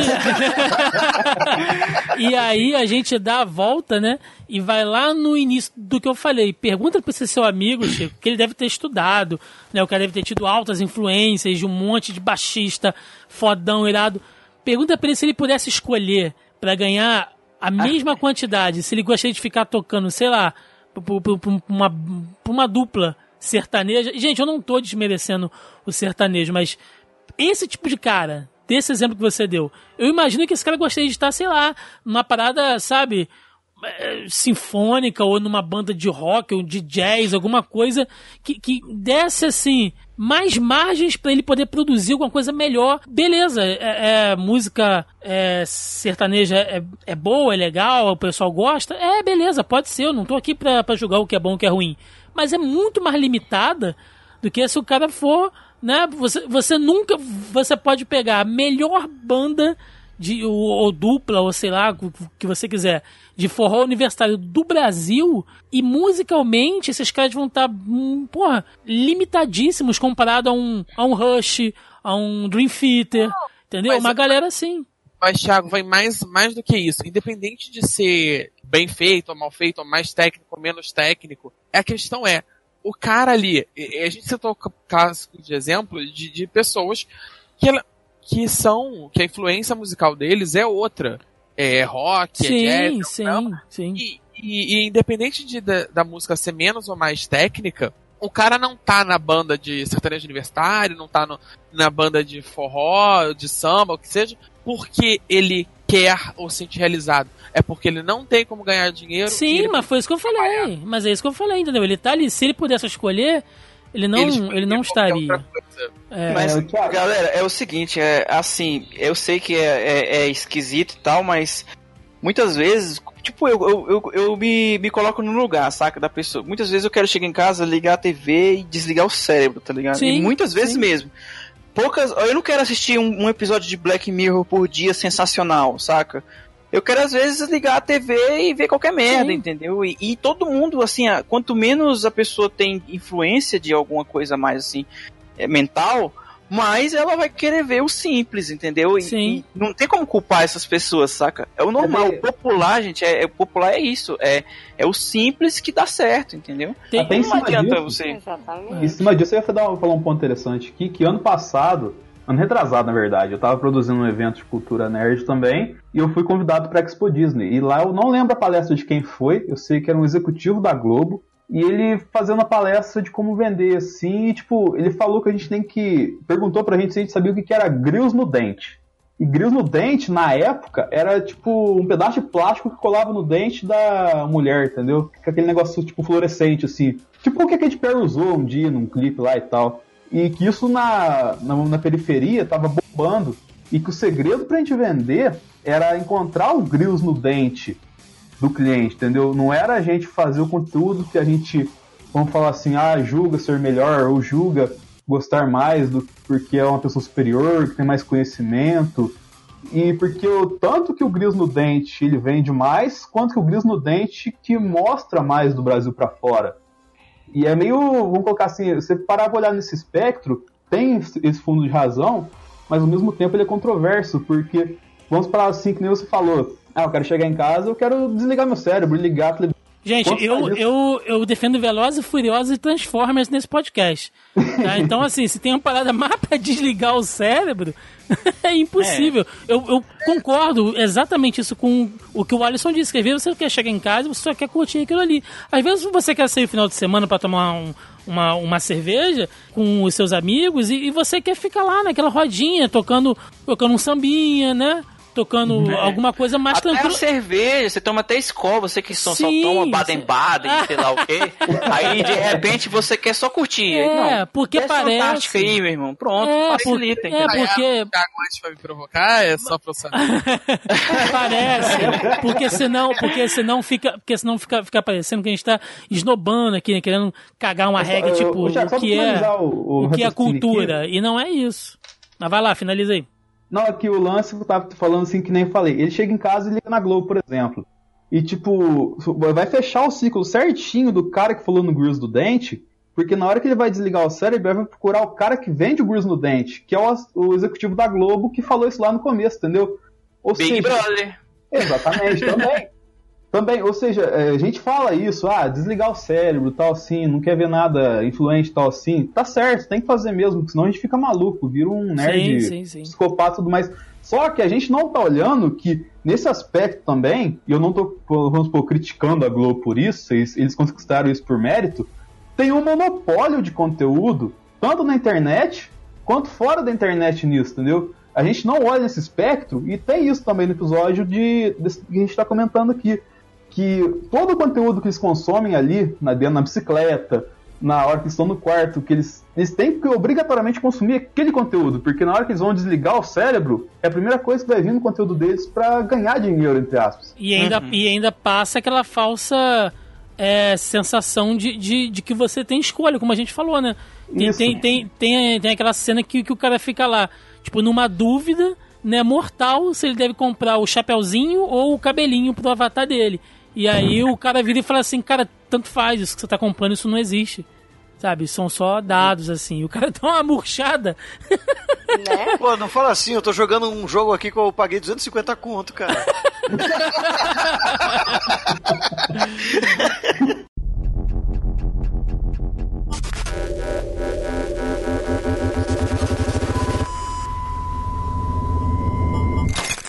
E fechando a primeira temporada, a gente tem um episódio que eu vou dizer que é o meu predileto dessa temporada, e ele tá no meu top 3, que é o Toda a Sua História. Que ele conta ali, né, ele mostra uma realidade onde as pessoas têm um chip atrás da, da orelha que permitem ela agravar tudo que elas veem. E ela pode reprodu reproduzir isso depois, né? Ou dentro da própria cabeça, ou jogar isso para uma tela de, de TV, para um celular, para um notebook, enfim. Né? E o cara consegue registrar tudo ali. Tem um, uma, uma situação que mostra um casal onde o cara começa a rever né, certas reações da esposa dele quando tá perto de um, de um determinado amigo. E ele começa a sacar que tá rolando alguma coisa ali. E aí ele vai atrás do cara e faz o cara exibir para ele, né? Quais são. Quais as memórias que ele tem da esposa dele, porque eles já tiveram um caso antes. Enfim, resumindo, no, no final ele realmente descobre que a esposa realmente traiu ele, né, dentro da casa dele, na cama deles, enfim, é, por essa capacidade dele poder rever todas essas memórias. Ele é um dos episódios assim mais baixos de audiência, né, porque acho que, é, que ele, ele não tem nenhuma parada assim psicodélica, né, nenhum grande apesar desse gadgets, né, de, de desse chip de gravação de memória ser alguma coisa muito interessante, é, ele não prende muito as as pessoas não estão assistindo aquilo, mas. De... Ele não é impactante visualmente. É, ele não é, tão, ele não é tão impactante, mas eu vou dizer que ele é talvez um do que está mais próximo da nossa realidade, porque quem nunca aqui numa discussão de, de, de casal ou em casa mesmo tá falando, ó, oh, pô, você falou isso pra mim naquele dia. Ah, eu nunca falei isso. Aí tu fica, putz, cara, se eu pudesse, eu tinha filmado você falando essa merda e agora eu te mostrava aqui o que você falou. Sabe? Ia dar uma merda incrível em todos os relacionamentos, familiares, profissionais. Incrível, incrível, se você tivesse um gadget essa, desse. Essa, essa, esse episódio tira meu sono. Eu vejo filme de terror na boaça, não tenho medo de palhaço, não tenho medo. De... Mas esse episódio tira o meu sono de uma maneira de acordar gritando de madrugada. Mas sabe qual é o problema desse episódio? Assim, esse episódio ele chega no ápice dele, sabe quando? Hum. Quando rola um sexo virtual, tá ligado? Nossa, eu ia Essa parte, essa parte é o que mata realmente, assim, que te. Caraca, puta que pariu. Pode acontecer, saca? Pode acontecer? Num não. casamento monótono? Não, não, não é uma parada que, tipo assim, é uma parada que acontece, sabe? É, de uma maneira não tão crua quanto é ali. No caso, os dois estão revendo filmagens de, de coisas antigas. Acho que é de ex ele. É não, é de sexo parada. antigo, né? Sexo antigo. E não é uma coisa tão diferente, sabe? Tipo assim, sei lá. É foda, né, cara? se relacionam com a situação de, tipo assim, de às vezes se desligar, da, tá com a pessoa ali naquele momento, não necessariamente no sexo, mas se desligar e ir para um outro ponto, sabe? Lembrar de uma outra coisa, de uma Isso. Outra, ou tá pensando em outra coisa. É meio, é, é meio, é meio merda, porque Bom, assim. A gente não precisa de tecnologia para isso, né? Sim, sim, eu ia. Eu ia, eu, eu, na tua cara, né? Ela esfrega a tua cara no asfalto. É, eu ia, eu ia falar isso, porque, por exemplo, você tá lá com a tua esposa, namorada, enfim, né? E ela tem aquele ex que é apaixonado por ela. Você sabe que o cara é gamado por ela ainda, ou por ele, né? Enfim, trocando aqui os gêneros. Você talvez, né? Você sabe que aquele cara ainda fantasia com a sua mulher né? Que provavelmente ele se masturba pensando na sua mulher. Isso é uma coisa. Agora você imagina saber que aquele cara tem uma coleção de DVDs. né, dela nua, dele, sei lá, transando no relacionamento passado, onde ele reassiste aquilo sempre que ele quer. É uma sensação muito merda, assim, cara. É, é Nossa, terrível, cara. Sabe? É, é muito, muito, muito ruim. Você é louco. Não é? Isso, não é isso gera uma discussão sem precedentes, cara. E eu já justifico agora porque que esse episódio bate tanto comigo, ele fala tanto comigo, porque se eu tivesse essa parada, eu seria igualzinho aquele cara, igualzinho o Liam, né, que é o personagem, porque eu tenho uma capacidade, e, e, e, eu sei que isso é ruim, e eu sei que isso me faz mal, e eu fico zoando aqui a Mel, né, que a gente fica brincando com a Mel, que a Mel é, é, o, é, o, é o puro ranço e tal, mas ela tem a capacidade de fazer uma coisa que eu não consigo, que é botar o bagulho pra fora, tá ligado? Eu tô, eu tô aqui, né, a gente se, sei lá, a gente se, se encontra e tal, aí eu encontro com o Chico, exemplo. Eu vou falar com o Chico e tal, aí eu vejo que ele tá meio estranho comigo, não tá me tratando direito, aí depois eu vou falar com ele e tal, dar uma deschavada assim e tal. Cara, enquanto eu não souber por que o cara tá bolado comigo, eu começo a rever dentro da minha cabeça se eu falei alguma coisa, se alguém pode ter falado alguma coisa, e por que o cara tá assim. Enquanto eu não fico sabendo, cara, aquilo vai me consumindo de uma forma, sabe? É, é, é horrível isso, porque é a capacidade de você não desligar a sua, a sua cabeça, e eu admiro muito quem, quem admiro, né, entre aspas, a galera que tem a capacidade de tocar o foda-se para as coisas. Que Eu. é- né, que às vezes você chega pro cara e fala assim, pô, cara, sacanagem que você fez, pô, você não podia ter feito aquilo. Ah, foda-se, tipo, ah, sabe, não, não me importo com isso. Eu não consigo ser assim. Se eu, se, eu, se eu souber que a gente tem alguma parada errada, ou se eu souber que tá acontecendo alguma coisa ali, eu fico revendo aquela cena na minha cabeça várias e várias e várias vezes em looping, até tentar descobrir. Claro, isso se eu não conseguir uma, uma resposta direta, né? Mas eu fico revendo aquilo dentro da minha mente, cara, milhares de vezes até aquilo fazer sentido. E isso é muito ruim, sabe? Porque você fica revivendo, às vezes, um momento chato, uma coisa constrangedora, até várias e várias vezes dentro da sua cabeça, e você não deixa aquilo morrer, cara. É, é, é, é ruim isso, sabe? É um, é, um, é um veneno que você toma esperando que a outra pessoa morra, sabe? É, é, bem, é bem chato isso. pra gente fechar então esta temporada. Chico, se você pudesse ter este chip de gravação de, gravação de memória, você teria? Caramba, tinha uma galera que era revolta que tirava o negócio, né? É, com a unha, né?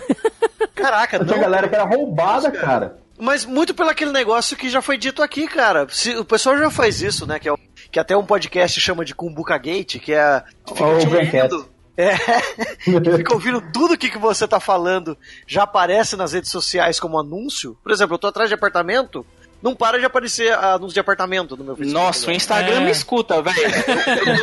Eu tô aqui um zap aqui no Instagram e de repente três posts normal e vem um sorvete que eu tava pensando. "Véi, Que porra é essa?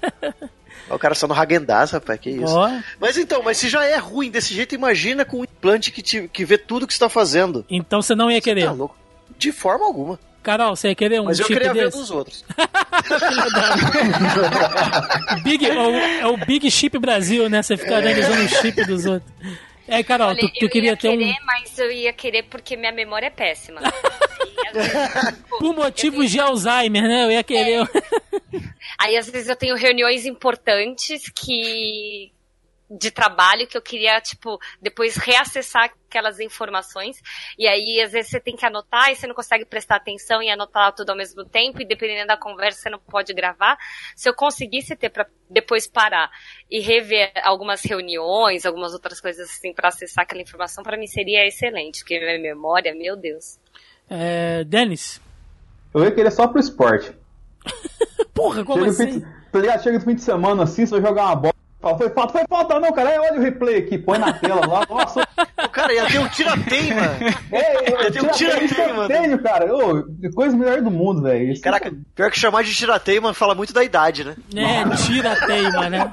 Tirateima da Copa de 85. Ai, ai. Alisson, tu teria o chip? Eu teria o chip se ele gravasse tudo escrito. Que aí, tipo, tudo que eu, lê, que eu lesse gravasse. Entendeu? Não, não que eu visse, mas só o que eu lesse. Que aí eu poderia acessar, buscar as palavras, acessar ali, tipo, um livro, um. Kindle coisa, mental. entendeu? Um Kindle mental, exatamente. Que eu gosto muito do Kindle porque eu, eu destaco muita coisa, né? Cê- Quando cê- eu leio. cê- Você queria ter uma Xerox dentro do seu cérebro, né? Você ia Isso, xerocando. exatamente. Um, um escrivão virtual. Joaquim, tu ia querer? Tu é, tu é- tu é meio psicopata também, Joaquim. Tu não pode ter um negócio desse, não, cara. Objetivamente falando, eu não ia querer, mas se tivesse tecnologia, eu ia acabar botando essa merda, ia ficar. ia surtar, eu já sou meio surtado de ficar revendo as coisas mentalmente. Aí eu ia ter o, o vídeo pra poder ficar revendo os detalhes. Não, tá vendo? Aqui, ó, aqui, ó. Ela piscou quando eu tava falando isso. Puta que porra, foda. Ia ser o inferno da minha vida.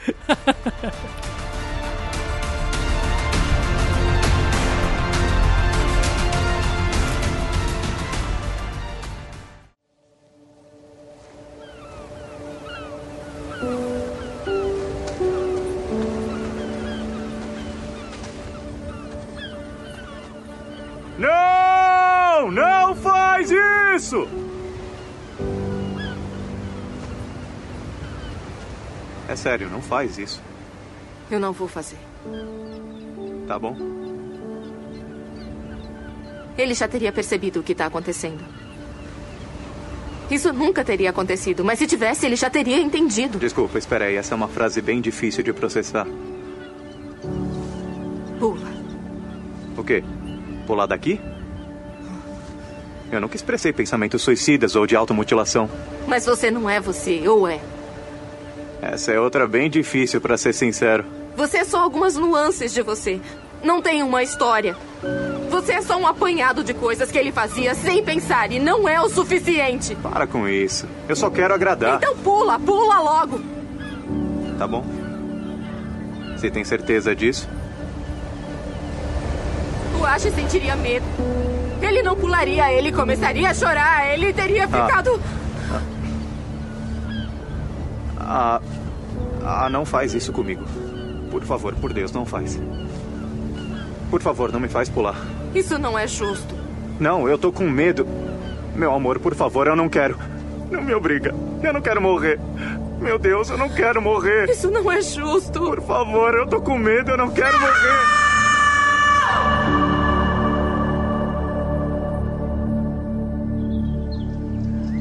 É, vamos lá, gente. Segunda temporada de Black Mirror já começa com um episódio que pega muita gente, porque é uma situação que todo mundo passou ou vai passar, né, uma vez na vida ou várias vezes, que é o episódio Volto Já, que ele mostra um casal, né, que, que, né, que, que se dá muito bem ali, que é o Ash e a Marta, e acontece um acidente e ele morre.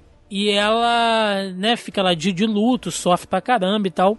E uma amiga indica pra ela um aplicativo, né, que ainda tá meio em, em testes e tal, que esse aplicativo ele lê, né, ele, ele tira uma impressão de tudo que a pessoa postou nas redes sociais, é, e-mails, né? Se você der acesso ao aplicativo para ele ler os e-mails privados e tal, ele cria uma, uma, uma personalidade falsa, né? Ele, ele, ele simula, ele faz um simulacro daquela personalidade onde você pode conversar tecnicamente, né, com uma cópia da pessoa que já foi. Ou seja, ela vai falar da maneira como ela geralmente falava, quais gírias que ela falava, quais brincadeiras que ela fazia, né? Esse, esse aplicativo, ele meio que simula e faz essa, essa simulação. E a coisa vai mostrando outros níveis, né? Ela vai futucando aquilo.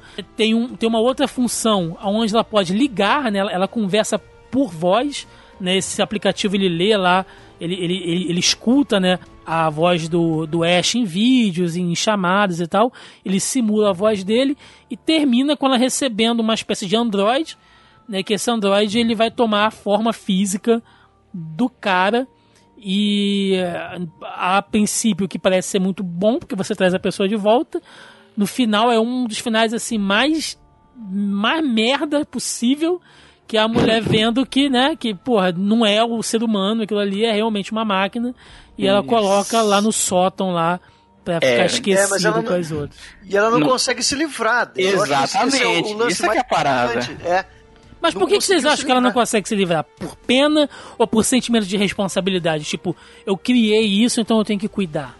Não, É, por, é- por uma ligação com o marido dela ainda, cara. É- Mas ela É sabe que não é o marido dela. matando é, o cara, né? Isso, é, o- exatamente. É o que ela ainda vai ter com o marido mesmo morto. Ela vai Isso. conseguir ainda conviver, mesmo ela sabendo que é uma farsa e que não é o cara. Pode não ser uma metáfora também pra como a gente lida com o luto? Por exemplo, que ela só vai visitar, só deixa a menina visitar no aniversário, que é como ter aquele álbum de uma pessoa que já morreu. Também, é, pois é, bom. É Ele- bem lembrado. Bem ou mal, ela vai passando por vários estágios de, de lidar com de uma pessoa querida. Ela começa conversando, depois ela, faz o retrocesso do processo de luto, sabe? E em vez dela ir abandonando a memória, ela vai se agarrando até o momento que ela percebe que aquela memória, né, aquela memória encarnada ali, personificada, não é a pessoa. É só como ela gostaria de lembrar da pessoa e nunca vai responder da maneira que a pessoa respondia. Não, é, era do jeito que a pessoa se mostrava pro mundo. Exato. É, então, por exemplo, aquelas coisas, os defeitos, tanto é que vira e mexe ela falava assim, pô, você não é ele, porque ela não tinha né, como, como replicar, porque o cara só tinha informação do que passava pro mundo. Tem uma coisa na psicologia que fala disso, do id, do ego, superego, mas eu não tenho propriedade para falar disso, então eu vou ficar quieto.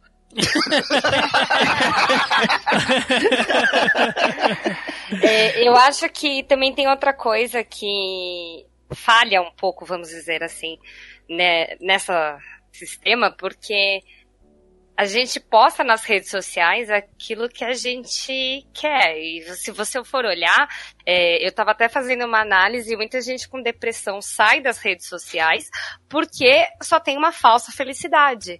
Ninguém é triste lá. Geralmente quando alguém põe Só alguma Joaquim. coisa que é- Joaquim é triste em todo lugar, cara. Mas quando geralmente alguém expressa é, a tristeza dela, tem gente que critica que ela tá expressando a tristeza dela. Enquanto a pessoa ali, muitas vezes é um jeito dela pedir um socorro, né? E ela ainda é criticada, por quê? Porque ali não é lugar para ela ficar desabafando. Então, como é que você vai conseguir, num, num ambiente onde você está cheio de falsas felicidades e de falsas impressões, como é que você vai criar uma personalidade de uma pessoa que não vai ser aquilo que ela realmente é? É verdade. Ela, ela pegou também é, e-mails dele, né, e tudo, coisas É. que eram particulares dele também foram juntos na memória.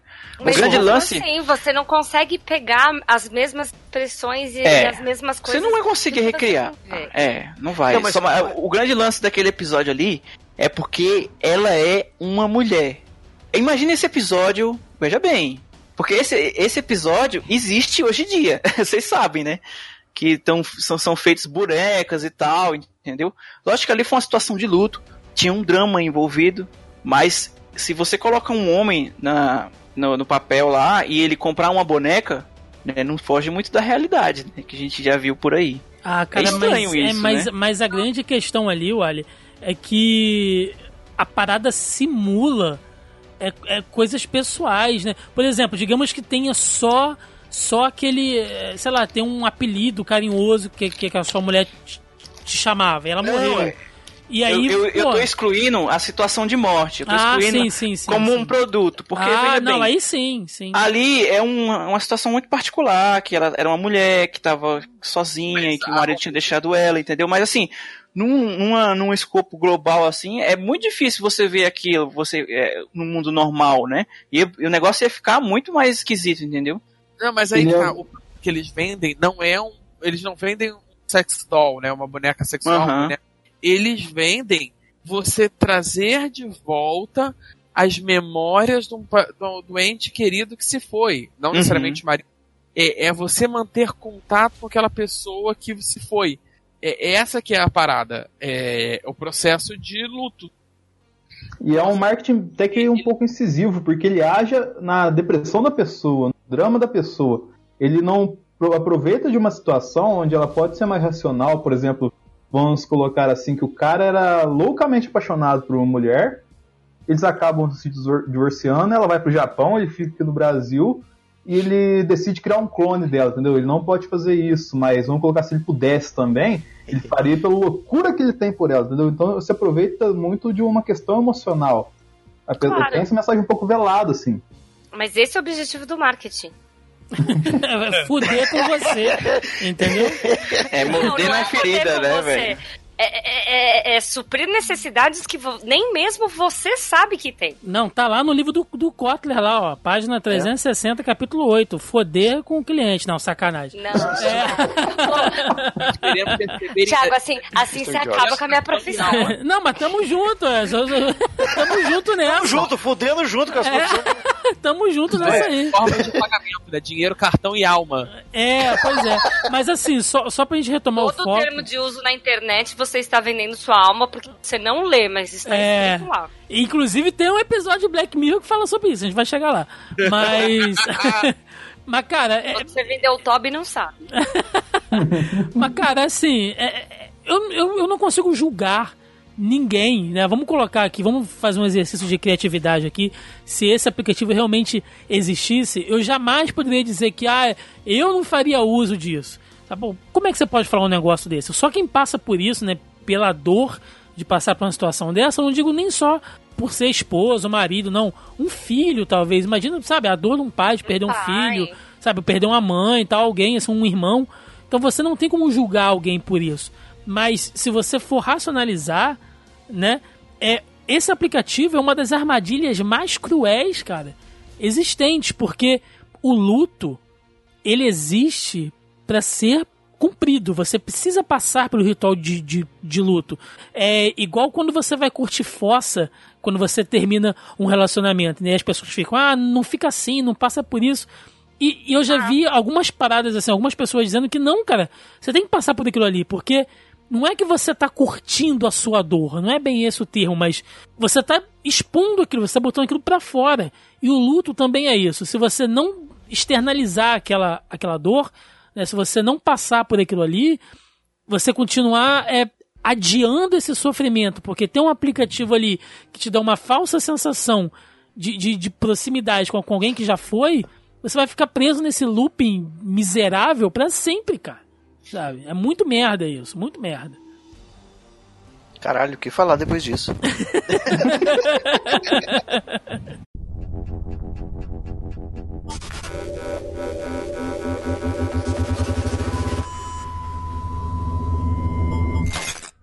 Então chegamos aqui ao segundo episódio da segunda temporada, que a galera tá aí, né?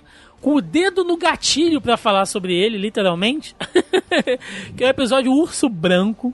Que esse aí, cara, olha, esse aí tá presente, acho que hoje, no, no- nas discussões, nos debates de Facebook, nas, nos debates de boteco. Tá- É, é- é um que provavelmente está bem próximo da nossa realidade, porque ele mostra ali um parque né, onde condenados são, são postos ali, vivendo uma espécie de realidade simulada, né? É, sei lá, ou de perseguição, ou um thriller. É como se o cara estivesse protagonizando um filme, que ele não soubesse, né? Que, que ele tá dentro de, de- de um, de um filme, e as pessoas do parque podem ficar filmando ele né, filmando ele passar por aquele monte de coisa e tal. Essa é a pena do condenado, é passar por aquilo dia após dia, toda hora ele é, a mente dele é rebutada e, e reprogramada para ele ficar vivendo aquela realidade ali, sendo aquela atração daquele parque. O que, que vocês acham disso? É, é, será que a gente se iguala a uma pessoa que comete um crime, por pior que seja o crime que ela cometeu? É justo você fazer isso? Eu acho que dá muito trabalho. Mas lembra quando a gente tava falando lá do Morro do Alemão? O pessoal tava Sim. vendo e a gente colocou como revanchismo o motivo do pessoal gostar de Sim, ver? sim. Nesse caso também se aplica, né? Porque ali o pessoal tá se sentindo vingado vendo a pessoa sofrer. Eu diria, eu iria um pouco mais. É uma coisa que eu vejo muito em rede social. Não é, é a crueldade justificada. Não é nem se sentir vingado. É as pessoas têm uma gana de linchamento, de, de, de ser a turba ensandecida, e elas não podem direcionar esse, esse ódio primal uma, porque são pessoas civilizadas e, e se gostam de se ver como pessoas boas. Mas quando vem alguém que eles não, não serão condenados por caçar, aí eles liberam o ódio e se tornam tão monstros ou mais monstros que aqueles que eles acusam, caçando e destruindo pessoas por- simplesmente porque não, esse eu posso, esse aqui ninguém pode dizer que eu não posso ser escroto. E você vê muito isso em rede social. E é basicamente o White Bear. Ele tá constantemente torturando e no momento, no final, descobre que está sendo punido no final do episódio. Então não tem punição, é, ressocialização, não tem nada ali. Esse episódio ele abre um precedente muito interessante, voltando Um, lá. abre uma porrada. não abre um só, não, mas vai lá. Não, ok, eu vou colocar, a gente lá no começo tava falando. ah, uma inteligência artificial tem direitos, é, é, tem que considerar ela como racional tal. Aqui a gente tem outro caso que vamos colocar assim, se a gente não respeita nem a, vamos colocar, a racionalidade da pessoa efetivamente que está no mesmo nível que a gente, quem dirá que vai respeitar de uma coisa que está teoricamente é, abaixo da gente, entendeu? E a gente fala isso, tem um exemplo do episódio, mas são coisas que também acontecem no, na vida da gente atualmente, assim, na vida da gente não, no mundo da gente atualmente, de modo mais velado, tipo, é pessoas que são submetidas a determinados cargos em empresas por, por depender daquele dinheiro todo mês, e o, vamos colocar, o patrão abusa muito da boa vontade dela, ah, faz serviço aqui, fica depois de hora extra tal, compensa em hora depois e acaba não compensando nada. Então isso tem muito, no, vai muito além dessa questão de ah, é só um parque assim, é só racional, vai muito do, da nossa visão também em relação ao que a gente acha correto, sim, como ser humano. Isso, isso daí que apareceu aí é mega impossível, cara. É, eu acho que é o episódio mais extrapolado que tem da série esse aí, porque ele é só uma vontade, assim, um negócio muito da gente, né? Mas que no, no fundo mesmo é inviável, é completamente insano até, né? Porque Primeiro, que envolve lavagem cerebral diária, né, praticamente. e esse, esse emprego. Você viu tanto de gente que emprega no parque? Sim. sim Várias sim. pessoas viram uma atração, saca? É, é praticamente assim impossível disso um dia acontecer, mas ele só, ele só aflora uma coisa que a gente tem meio que de instinto mesmo. É, é mas é, é aquela máxima do, do exagero também. Então ele faz muito disso, ele, né? Ele é uma alegoria, né? Vai, é para ser exagerado para você desconectar um pouco e não te agredir tanto. É porque, é porque quando você quando tá na sua cabeça, é, to, é com, completamente plausível, né? Aí eles transformaram em imagem. E quando eu assisti, eu achei da hora, entendeu? O episódio. Mas eu achei, tipo, sei lá, cara, que bizarro, que idiotice, né? a gente fazer uma coisa dessa. É, mas então, ele tem a, a mesma questão né, do, do, do, episódio do porco que eu, que eu falei, que não é o foco em si, não é a pessoa, mas que está passando por aquilo ali, é o que está ao redor dela. Digamos assim, se a pena daquela pessoa fosse viver, sei lá, se, se você tivesse uma um novo tipo de penitenciária onde o cara colocado em animação suspensa e ele ficasse passando, sei lá, por um inferno astral. Tipo, ah, esse cara matou um monte de criança queimada. Então ele vai ficar vivendo uma realidade dentro da mente dele aqui que ele está sendo queimado numa fogueira, não sei quantos anos. Pode ser um mérito, tá? Pode ser uma coisa discutível? Pode. Mas é um tipo de pena que, que aquela sociedade criou, né, pra, enfim, né, pra, corrigir, né, ou pra realmente punir, né, seus criminosos. Mas quando você tem pessoas que transformam aquilo em espetáculo e tiram proveito daquilo, isso é muito grave, porque a pessoa tá ali porque ela roubou, porque ela matou, ela estuprou, sabe? Ela tá pagando por aquilo ali. E quando você tem pessoas à volta dela se divertindo com isso, beleza, aquela pessoa que tá ali é um criminoso. Mas e você? O que, o que isso faz de você por você passar naquilo ali? Crime dele. Exatamente. Cidade Alerta, o cara aí do RJTV, voltamos aí de novo a esse assunto. E, e, e essa, e essa parada, é, é assim, ela, ela é contemporânea, tá? E ao mesmo tempo, ela vem se arrastando há muito tempo. Eu vou relembrar aqui um dos livros que eu tive que fazer um trabalho em cima dele da faculdade. Todo mundo que fez aí provavelmente fez comunicação, antropologia, história, já passou por isso, né?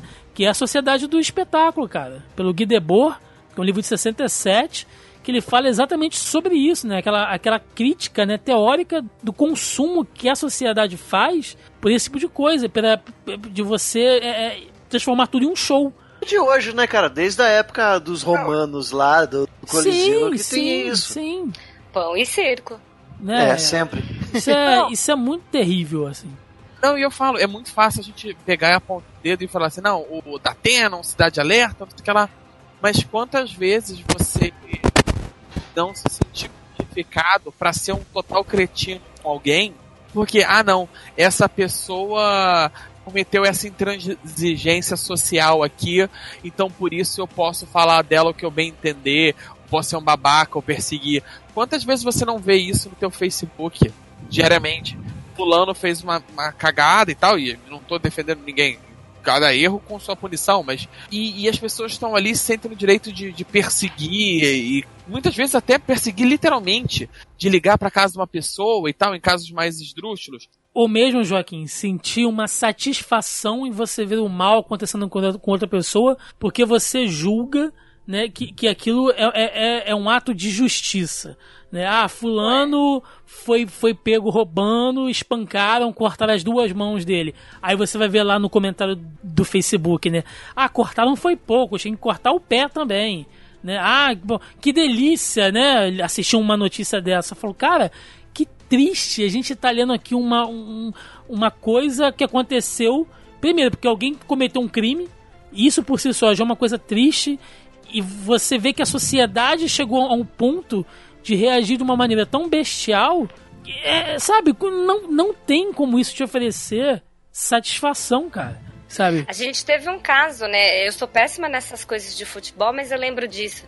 Que teve a menina que berrou atrás do gol, chamando o cara de macaco. Foi e... o. Eu posso falar, eu lembro desse caso. Foi o, o caso Aranha, que ele era goleiro do na época, e foi jogar lá no Rio Grande do Sul contra o Grêmio, e no caso eles tinham começado a fazer geral no Grêmio. Aí a torcida foi inteira atrás do gol do Aranha e começou a gritar: macaco, sei lá, seu preto, mas porque ele era negro. É. Pra desconcentrar o cara. Uma, eu lembro que teve e... uma menina específica que foi martirizada por ela isso. falando. Ah, é, e tipo assim, e, tipo, 300 pessoas falaram assim, só que a câmera pegou só ela. E a menina, nossa, arrasaram com a vida dela. Não, ela perdeu emprego, foi um inferno. É, então, mas foram no Facebook, acharam o Facebook dela, começaram a divulgar o Facebook dela e as pessoas foram agredi-las no Facebook. Ah, isso acontece muito. Não, não. Até, a gente fala até lá, lá no nosso no, no cast, fala assim, ah, por que, que quando a gente reporta um comportamento inadequado, essa pessoa não é bandida logo, né? Porque, cara, existem os movimentos, né? Comunidades inteiras podem reportar uma pessoa, sendo que essa pessoa até é inocente sim, da acusação. Sim, sim. E mesmo assim a vida dela é totalmente prejudicada, justamente é. porque as pessoas se uniram no efeito manada, né? Eu presto serviço, né, para um advogado que tem um canal no YouTube. Até para quem aí quem gostar de, de, de, direito e tal, o canal dele é muito bom porque ele fala sobre a, a prática do direito pro jovem advogado, né? O cara que sai da faculdade assim cru, né? Só com a teoria, mas que na vida real as coisas né, são completamente diferentes. Então, ele fala bastante sobre isso. É o canal de advogado mais fácil do YouTube para vocês acharem, porque o nome dele é O Advogado. Olha aí. não tem Olha outro. Um aí, não, rapaz. não tem, não tem outro nome mais fácil para achar, mas e aí fazendo, né? A, a, gente já tá mais ou menos um ano fazendo esse esse conteúdo e cara, uma coisa que eu aprendi com ele, ele fala muito sobre advocacia criminal, que é a, a área dele, né? Ele é um advogado criminalista. A, a, a parte da casta do direito né, que é mais é, atingida, né, que é mais xingada pela população. Né, tipo, ah, tá defendendo bandido, advogado de assassino. Esse, os caras têm que ouvir esse tipo de coisa, quando que, na verdade, segundo a, a lei, todo mundo tem direito à sua defesa indiferente daquilo que você fez. Mas ele explica uma, uma coisa, e eu passei a prestar atenção nisso. Lógico que ele explicando isso é muito melhor, eu vou explicar aqui de uma maneira tosca, né? Mas ele, mas ele diz que todo ser humano, né, de, de qualquer sociedade, ele não está impassivo de cometer um crime. Que você passa a sua vida inteira e durante toda a sua vida, se você não cometeu alguma coisa que seja considerada um crime, você ainda vai cometer. Seja roubando uma bala de uma loja sabe? Porque você estava com fome ou porque você simplesmente se viu diante daquela situação e naquele momento você né, foi impelido a fazer aquilo que você fez. Então existe a diferença entre o criminoso quanto mais, que é esses caras que a gente falou aqui do, do exemplo anterior, né? Que, que arranca a cabeça dentro da prisão, que já matou, já estuprou, enfim, né? O cara tem uma ficha longuíssima. E você tem, por exemplo, sei lá, qualquer um de nós aqui que pode, sei lá, tá numa festa bebeu um pouco, se envolveu numa briga de bar e acaba fazendo uma besteira qualquer que vai se arrepender depois. Né? Você cometeu o crime? Cometeu um crime. Mas será que você pode ser considerado o mesmo tipo de criminoso do que aquele cara que, né, que, que é o chefe da boca lá no alemão, sabe? E a sociedade, por muitas das vezes, ela coloca todo mundo dentro do mesmo balaio, cara. Sabe? Você pega o cara que roubou porque tava com fome e bota junto com um cara que roubou e matou de sacanagem. Sabe? Que cometeu um latrocínio, quando que na verdade talvez a vítima já tenha até entregue tudo, né? Que tinha pra poder entregar, e o cara matou só, só por diversão. Porque tem esse, esse tipo de gente. E aí? É justo você colocar as duas pessoas dentro desse dentro de um mesmo grupo?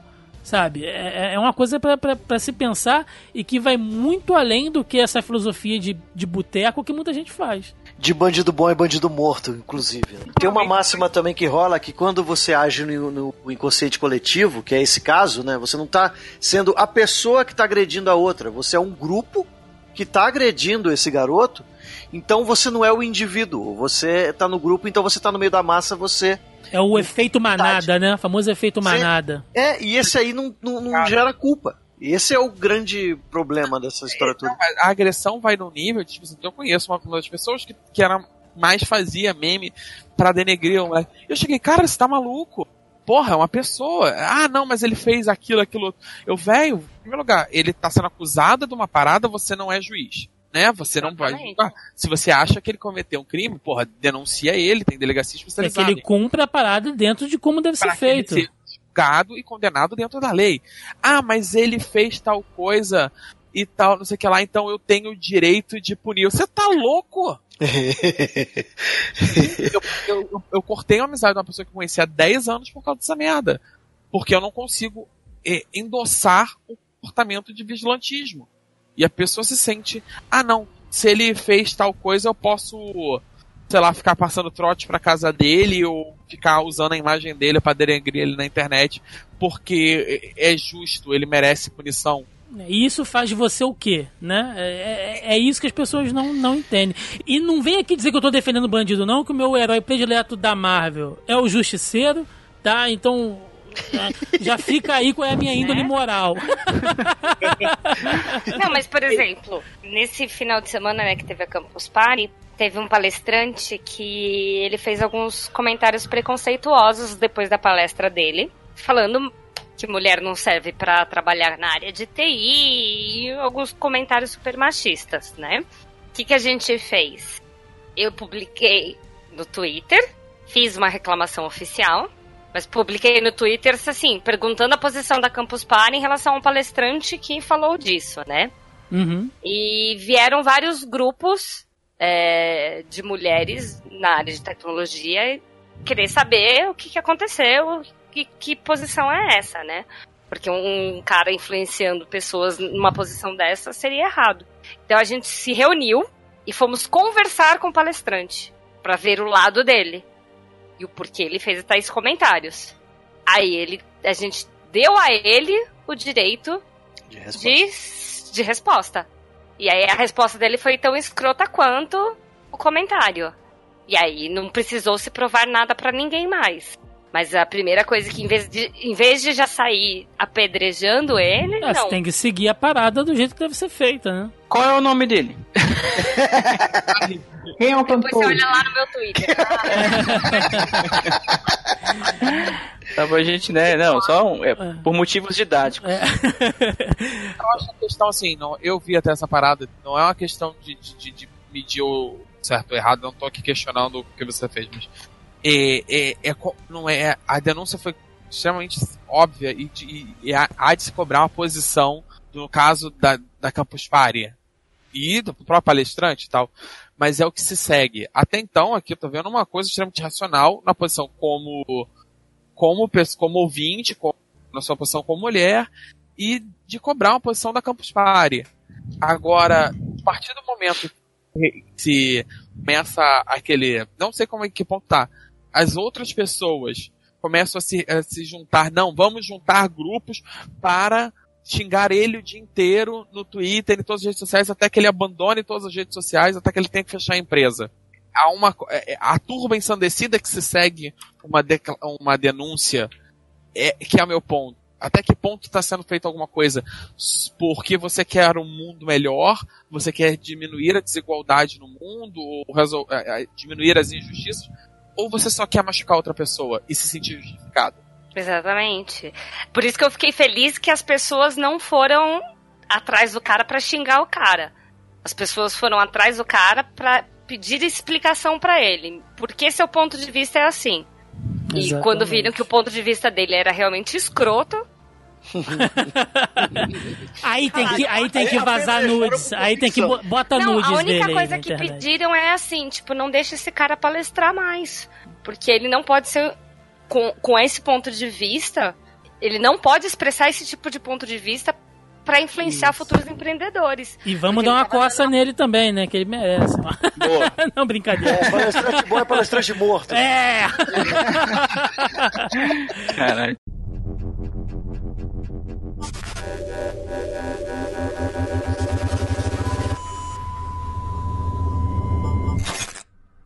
E fechando a segunda temporada, né? E também fechando aqui o nosso podcast, pelo menos esta primeira parte, nós temos momento Waldo, que, cara, olha, ele tá disputando com o Metalhead o pior episódio da série inteira. É uma bosta, velho. É uma bosta. Cara, eu não Né? desgosto dele, não. Eu acho uma crítica bem, bem relevante, na verdade. Mas aí também é o seu gosto, né, Joaquim? Não dá pra levar nada. Porra, qual é o critério, né?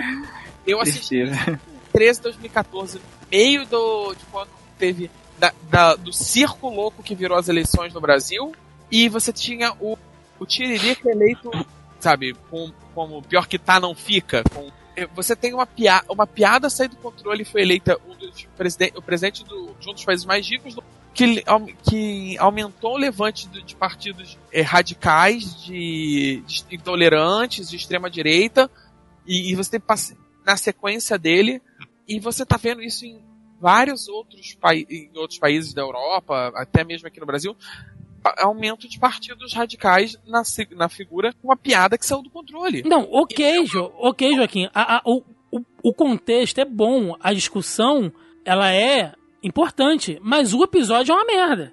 Sabe? É verdade, a forma o como, não é como, bom, foi, não. como foi contada foi uma merda, né? Pra quem não, não, não se situou, esse é aquele episódio onde um comediante, né, que ele controla lá um, um, um personagem, lá, um, Fantoche, um né? fantoche digital, né, chamado Aldo, que faz um monte, né, de, de, de críticas políticas, né? O cara ataca todo Ele é mundo, escrotinho, né? Ele é meio escrotinho. ele veio pra escrotizar geral.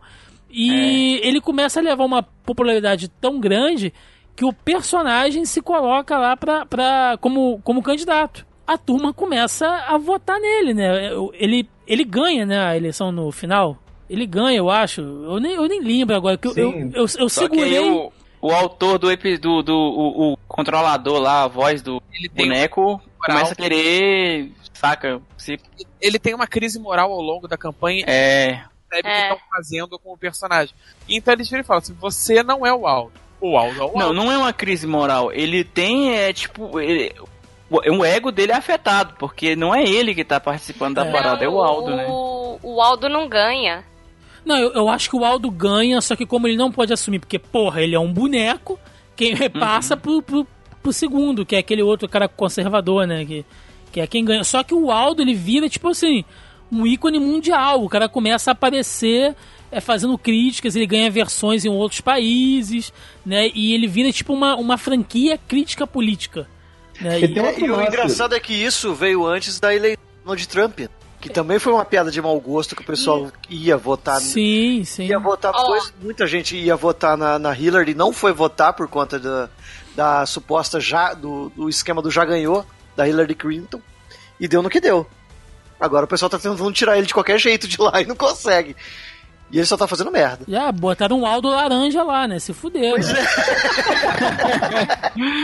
Tá vendo? É falar, ó, aqui naquele resumo que você mandou pra gente, ele tá falando que no último dia da campanha, o Jamie, que é o comediante por trás do Aldo, ele mostra o rosto dele e pede para as pessoas não votarem. Aí o Moron vence as eleições e o Aldo fica em segundo lugar. É, mas moralmente o Aldo vence, né? E ele vira um, Tem, um, monstro. tem uma parada que acontece aqui, que até traçando paralelo com o que o Joaquim já colocou, do Trump, que é a questão de quanto que, vamos colocar aqui, um certo grupo de pessoas que tem um certo poder dentro de uma sociedade consegue conduzir as opiniões dela para ter o seu objetivo alcançado. E Sim. isso teve muita questão do Trump, que grande parte uma, uma parcela significativa do, da, da grana da campanha de governo dele foi dedicada para redes sociais, para Facebook, para até tem, tem acusações de que ele criou sites falsos para atacar Hillary e que foi crucial no final lá para decretar a derrota da Hillary, entendeu? Então vamos colocar o quanto que uma pessoa, um grupo de pessoas que tem um domínio de uma sociedade, que tem um domínio de um segmento que é capaz de influenciar pessoas em larga escala, qual é a responsabilidade? Como que isso, entre aspas, pode ser combatido? Como que a gente pode se policiar para não cair nesse tipo de coisa? Ah, e tem mais também, né, cara? É aquele tipo de, de, de ícone, né?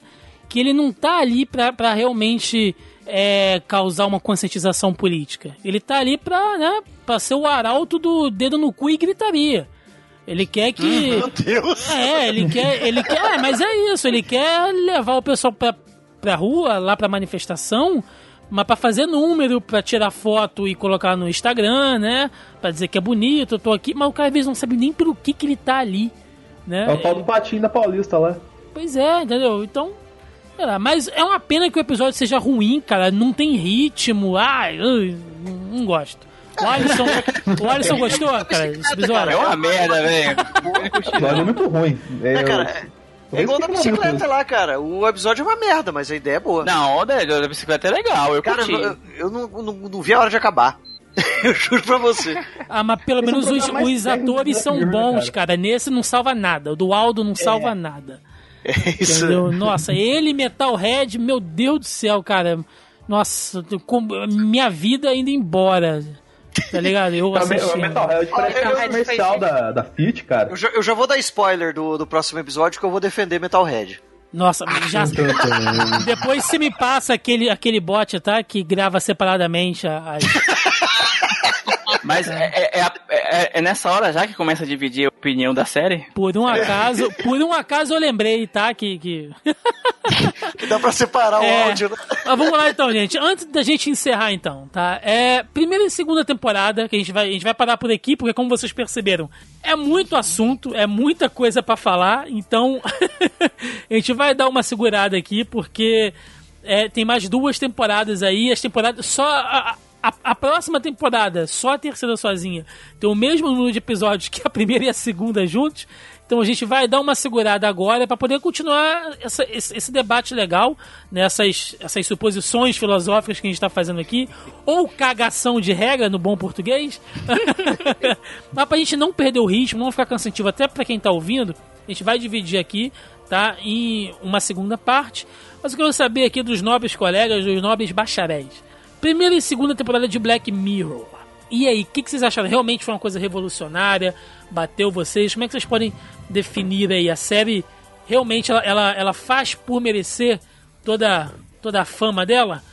Eu acho que ela faz jus, sim, a tudo isso que ela fala, porque a gente não tem costume de pensar até onde vai o nível da escrotidão humana. E ela consegue jogar isso na tua cara junto com a tecnologia e o que um dia a gente pode piscar o olho e tá aí na nossa frente.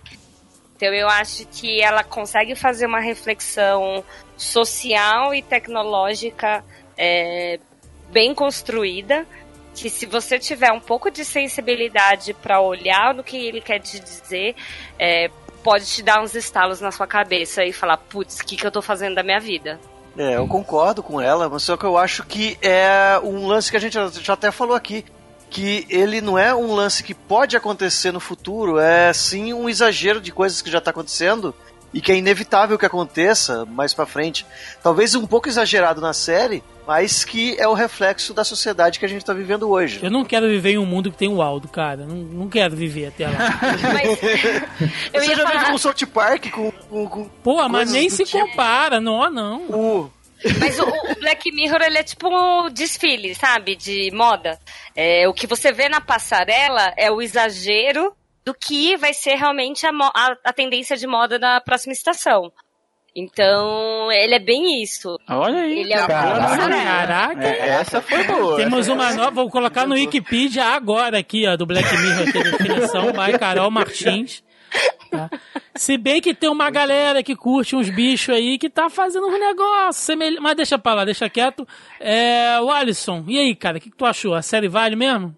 Vale a pena, cara. Quem não assistiu, assista. É muito bom. É porque quando fica muito popular, né? Tem aquele negócio de você tinha criar um ranço assim do negócio, é. né? Ah, não, todo mundo tá vendo essa merda. Ah, foi o que o ver, Joaquim não. falou no começo. É, é então, tem um outros fãs de ficção científica que acham que são melhores que outras pessoas, o Alisson, mas eu acho. Pois é, mas assim, para mim é uma grande é uma grande lição de como dizer a, como relatar o, o cotidiano da gente extrapolado assim, saca? É, é, muito inventivo o negócio, né, cara? Lógico que vai cair no meio que vai caindo, né, qualidade e tal, mas assim, mesmo o episódio mais ruim, ele tem uma mensagem para te passar, né? Então, cara, vale a pena.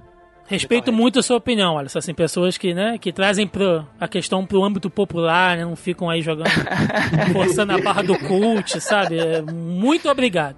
É, Denis Augusto. Cara, é o bacana do Black Mirror, assim, é que ele extrapola a coisa de uma maneira mais lúdica. E só que ele. É, se a gente parar pra analisar, muita coisa que tá acontecendo no Black Mirror que a gente tá achando que tá lá na frente, já tá aqui, entendeu? A gente falou muito do caso do White Bear e teve o caso recentemente do Logan Paul, por exemplo, que filmou o cara suicidado lá e tudo mais. E tem também o caso aqui do. A gente tá conversando na internet assim e quer conversar sobre o que a gente ficou sem resposta, que foi extraviado e tudo mais. Em vez de conversar com a atendente, a gente fala com um chatbot, por exemplo. Tem todo o caso agora do Animoji, por exemplo, da, do iPhone, entendeu? Que ele faz as mesmas coisas que o Aldo faz, entendeu? Para você criar só um emoji para as pessoas. Então Vou usar a gente Android que... para sempre.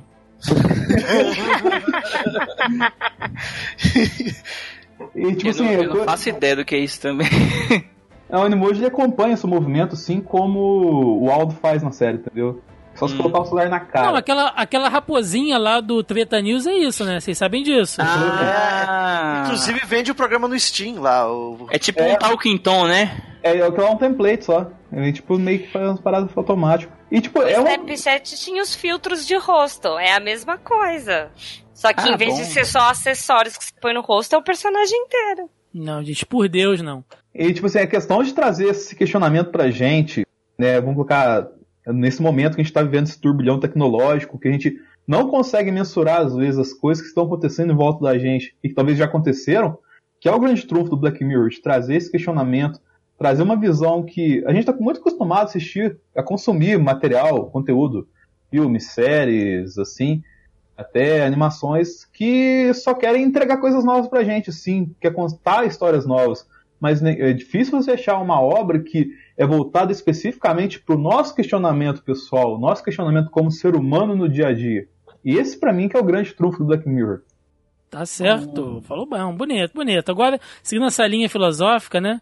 É, passar a palavra aqui pro Joaquim Cortella, o que ele tem a dizer sobre né, o supra-sumo. O Joaquim Cortella vai falar desse jeito. Doutor? Doutor Joaquim Isso. Pondé, o que, que você tem a dizer sobre este, su, este supra-sumo da ficção Pondé. científica contemporânea. Como a Tim colocou bem, a questão da, da ficção científica, e principalmente no seriado, é, é a questão do futuro do passado, né? De você pegar o nosso, não necessariamente falar sobre o futuro, mas você extrapolar para uma, uma fantasia tecnológica os problemas daqui de uma maneira tão grande que você não. As coisas que parecem pequenas normalmente, você consiga ver elas numa lente de aumento ali naquela fantasia do é. seriado. Start Trek era campeão nisso aí. Star Trek faz isso muito bem, tem vários seriados que fazem isso muito bem.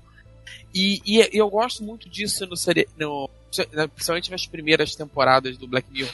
Como ele pega as questões ácidas da sociedade e bota ela numa lente de aumento que você não tem como fingir que não está vendo.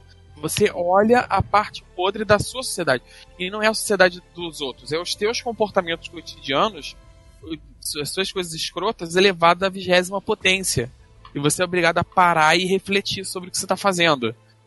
E eu gosto disso. Essa é parte eu gosto muito de ter popularizado a parada. É as pessoas verem e refletirem sobre isso.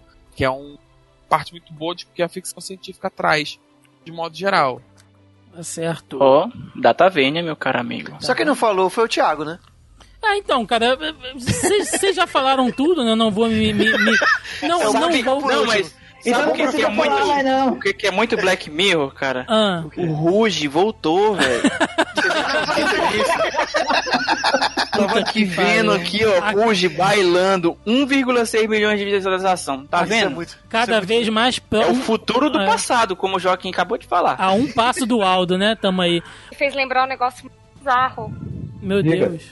Que teve um show do Elvis com ele, que, com ele em holograma. Ah, não, mas teve um turnê do Michael Jackson em hologramas. É, então, velho. Teve um Prince é gigante ontem. Mirror. Essa parada do Prince é muito interessante porque o, a O Prince não curtia isso, né? não gostava de holograma. É, foda. Projetou holograma num lençol, entendeu? E depois o príncipe, ele não curte esse negócio de homenagem póstuma, mano, de pro holograma, imagem, né? Bom, o que eu posso, o que eu posso dizer pra gente fechar é que, cara, Black Mirror ensinou algumas lições, né? Tipo, não tenha um chip que grave as suas memórias porque vai dar merda. Vai né? dar merda. não, não, não julgue as, as pessoas de, de forma totalitária e existem algumas maneiras diferentes de se comer bacon. Mas... depois, depois dessa, vamos pro encerramento, vambora.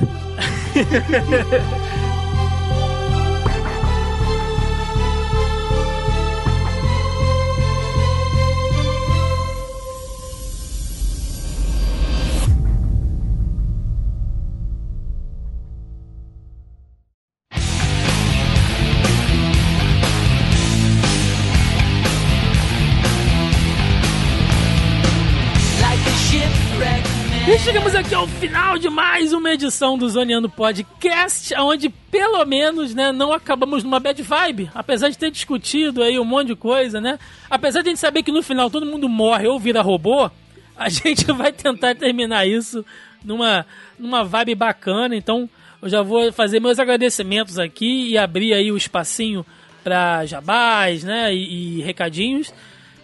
Carol Martins, muito obrigado, saudade de você. Não, a- não a vejo desde a CCXP. Exatamente, saudades também. Obrigada aí pelo convite. É, estamos aí, firme e forte. E também no site do Zona E. Isso, e no, e no canal. Carol aí protagonizou só eh, várias né, entrevistas gringas, né? A gente consegue editar e botar tudo no ar. É, tamo indo. Firme- Tamo indo. Vamos lá, força. Força, tamo indo. O Alisson, chuta a bunda. Seja bem-vindo, retornando aqui mais este ano. Pois é, cara, só chama o Chico, velho. Eu tô ficando meio. tô achando, tô achando estranho. Mas tudo bem, né, cara? Obrigado aí pela oportunidade de participar. Lembrando aí sempre que nós temos o podcast CG Corp. Toda. Todo domingo agora, né? Não, toda segunda. Sei lá, é domingo a gente grava, grava ao vivo. Tá no canal do YouTube, tá no nosso Twitch. E segunda-feira tem a versão editada agora. Toda Mais limpa, mais palavrões. limpa. Isso. Daquele jeitinho que, nosso editor consegue fazer só o ouro. E a gente fala. No domingo a gente fala de jogos e, sei lá, quando o assunto descamba, vai até Black Mirror, cara. Então, É isso, cola Chico? lá que é massa. Chico, Seja Corp virou uma grande micareta da, da internet? O cara foi a melhor coisa que a gente fez. É, é, é comentar muito mais gente. Então cada cast é completamente diferente do outro. Tá muito legal, cara. O, o, o papo tá fluindo muito gostoso. É, aparece lá no, no site do sejacorp.com.br, dá uma ouvida no, no site editado que tá ali só a nata do papo. Mas se você quiser assistir ainda a versão ao vivo, que é muito mais bagunçado e muito mais tem muito mais conteúdo, tem também lá, por exemplo, a de ontem o cast deu uma hora, mas tem duas horas e meia de conteúdo bruto lá no YouTube. Eu não recomendo muito porque é muita coisa, mas ouçam o, o- o editado que é muito melhor. Boa. Pra quem, pra, quem, pra quem quiser participar, é só comprar sua, seu abadá virtual e participar aí da, da micareta, que é o Seja Cop agora. e eu, E eu tô, de comida, por favor. eu tô, eu tô muito afim de participar, cara, mas domingo é foda, mas eu, eu ainda, ainda tenho chances, ainda tenho esperanças. Tentar Não, participar. o pessoal geralmente tá gravando bêbado. É, é, é, vou, vou tomar É, uns. o nível tá assim, né? Carnaval tá aí, Xixi. É, tamo junto. Pega o abadá e vai E- pra festa. Ra- Rasga as mangas, tá ligado, né? Como é que faz, né? Rasga as mangas. Exatamente. Senhor Denis Augusto, do canal Analisador. É isso aí, galera. É que nem. Ah, falar um pouquinho, fazer um jabazinho, já pegando um gancho vídeo que eu fiz, não, cara, em colaboração direta com o Thiago, a gente falou bastante de Black Mirror e coisa de. É, vamos colocar a importância da, da palavra, da voz na internet, do nosso comportamento social. É fazer um mini jabá aqui para um vídeo que a gente falou um pouquinho do da Miss Marvel, da Capitã Marvel, de todo o polêmico que teve com o uniforme, e principalmente do bumbum da Miss Marvel também, né? Que o. Que tava ausente, né, no dia. Olha aí, cara. Foi mal, eu, eu vi é, os comentários do Thiago. e além do mais, é, a gente tá montando muita coisa nova pro analisador. O primeiro passo, que é, quer fazer dois vídeos na semana, a gente tá conseguindo produzir já. Eu chamei a ti pra gente fazer um protótipo de alguma coisa que talvez logo logo vocês ficam sabendo aí, mas vou deixar meio assim de vai. E no mais é isso aí, galera. Beleza. Senhor Joaquim Ramos, hoje tá mais animado. Como é que tá as crianças aí? Tá tudo bem, cara? Ah, todo, todo mundo dormindo, teve colégio o dia inteiro, estão cansadas, dormiram cedo, tá ótimo. Joaquim descobriu que dá pra fazer agora brigadeiro com Lexotan. As crianças, porra, dormem que é uma beleza. Meu Deus, que horrível. que mente perversa fazer uma coisa dessa. O que, que, é esse granulado aqui, tio? Não, come aí, come. come tá gostoso. Tá gostoso. Cocô de rato. Acesso livre no hospital é isso. é isso, é. meus amigos. Ana Melissa Andrade não está aqui hoje porque não assistiu Black Mirror, né? Aí ficou de. Perdeu. Se Melissa Perdeu tivesse aqui hoje, ia estar igual um pinto no lixo, né? Um monte de discussão social, né? De, de, de... da polícia da internet. Melissa ia estar aqui espumando hoje, mas ficou de fora, viu? Quem mandou? Quem mandou não assistir a série? Mas é isso. Ficamos aqui. Não, por... não, tudo bem. Aí ela dá oportunidade para outras pessoas virem aqui cagar a regra também. temos só, temos só uma, temos só uma vaga para meninas. Então, olha aí, ó. Não, não, com ela. Caraca, velho, baixista baixista, alquimista. Alquimista. Então, entre as mulheres. Sonista. Sonista. Sonista. Caixista. Nintendista. Mas é isso, meus amigos. Então, esta foi a primeira parte do nosso episódio sobre Black Mirror. Como eu falei lá na abertura, nós dividimos aqui, porque como vocês perceberam, o assunto foi longo, foi extenso. Então, a gente vai dar essa cortada aqui. É, o próximo episódio vai sair em breve, espero eu. Depois do carnaval, certamente, mas não muito demorado. Lembrando que nós temos o nosso grupelho do Zoneando Podcast lá no Facebook, onde eu sempre jogo a pré-pauta lá pra galera comentar. Né? É, eu, eu, eu, pergunto o que as pessoas acham lá sobre, sobre o tema da, da semana. Então todo mundo que está no grupo colabora, faz pergunta, dá opinião. Então se você ouvinte ainda não faz parte do nosso grupo, é o primeiro link aí no post deste programa. Clica, acessa, vem participar e trocar uma ideia com a gente. Especificamente neste programa, eu não inseri comentários, apesar que a gente bateu algumas coisas que a galera comentou lá no, no, no tópico, eu não coloquei muitos comentários aqui, porque como a gente fez ainda uma introdução, o programa ficaria muito longo. Então, no próximo programa, eu vou pegar aí as opiniões, né, até para dar uma embasada no que a gente vai falar mais para frente. A maioria comentou muito sobre a terceira temporada e a quarta. Então, quando a gente for falar dessas temporadas mais à frente, eu vou pegar os comentários da galera pra gente debater aqui.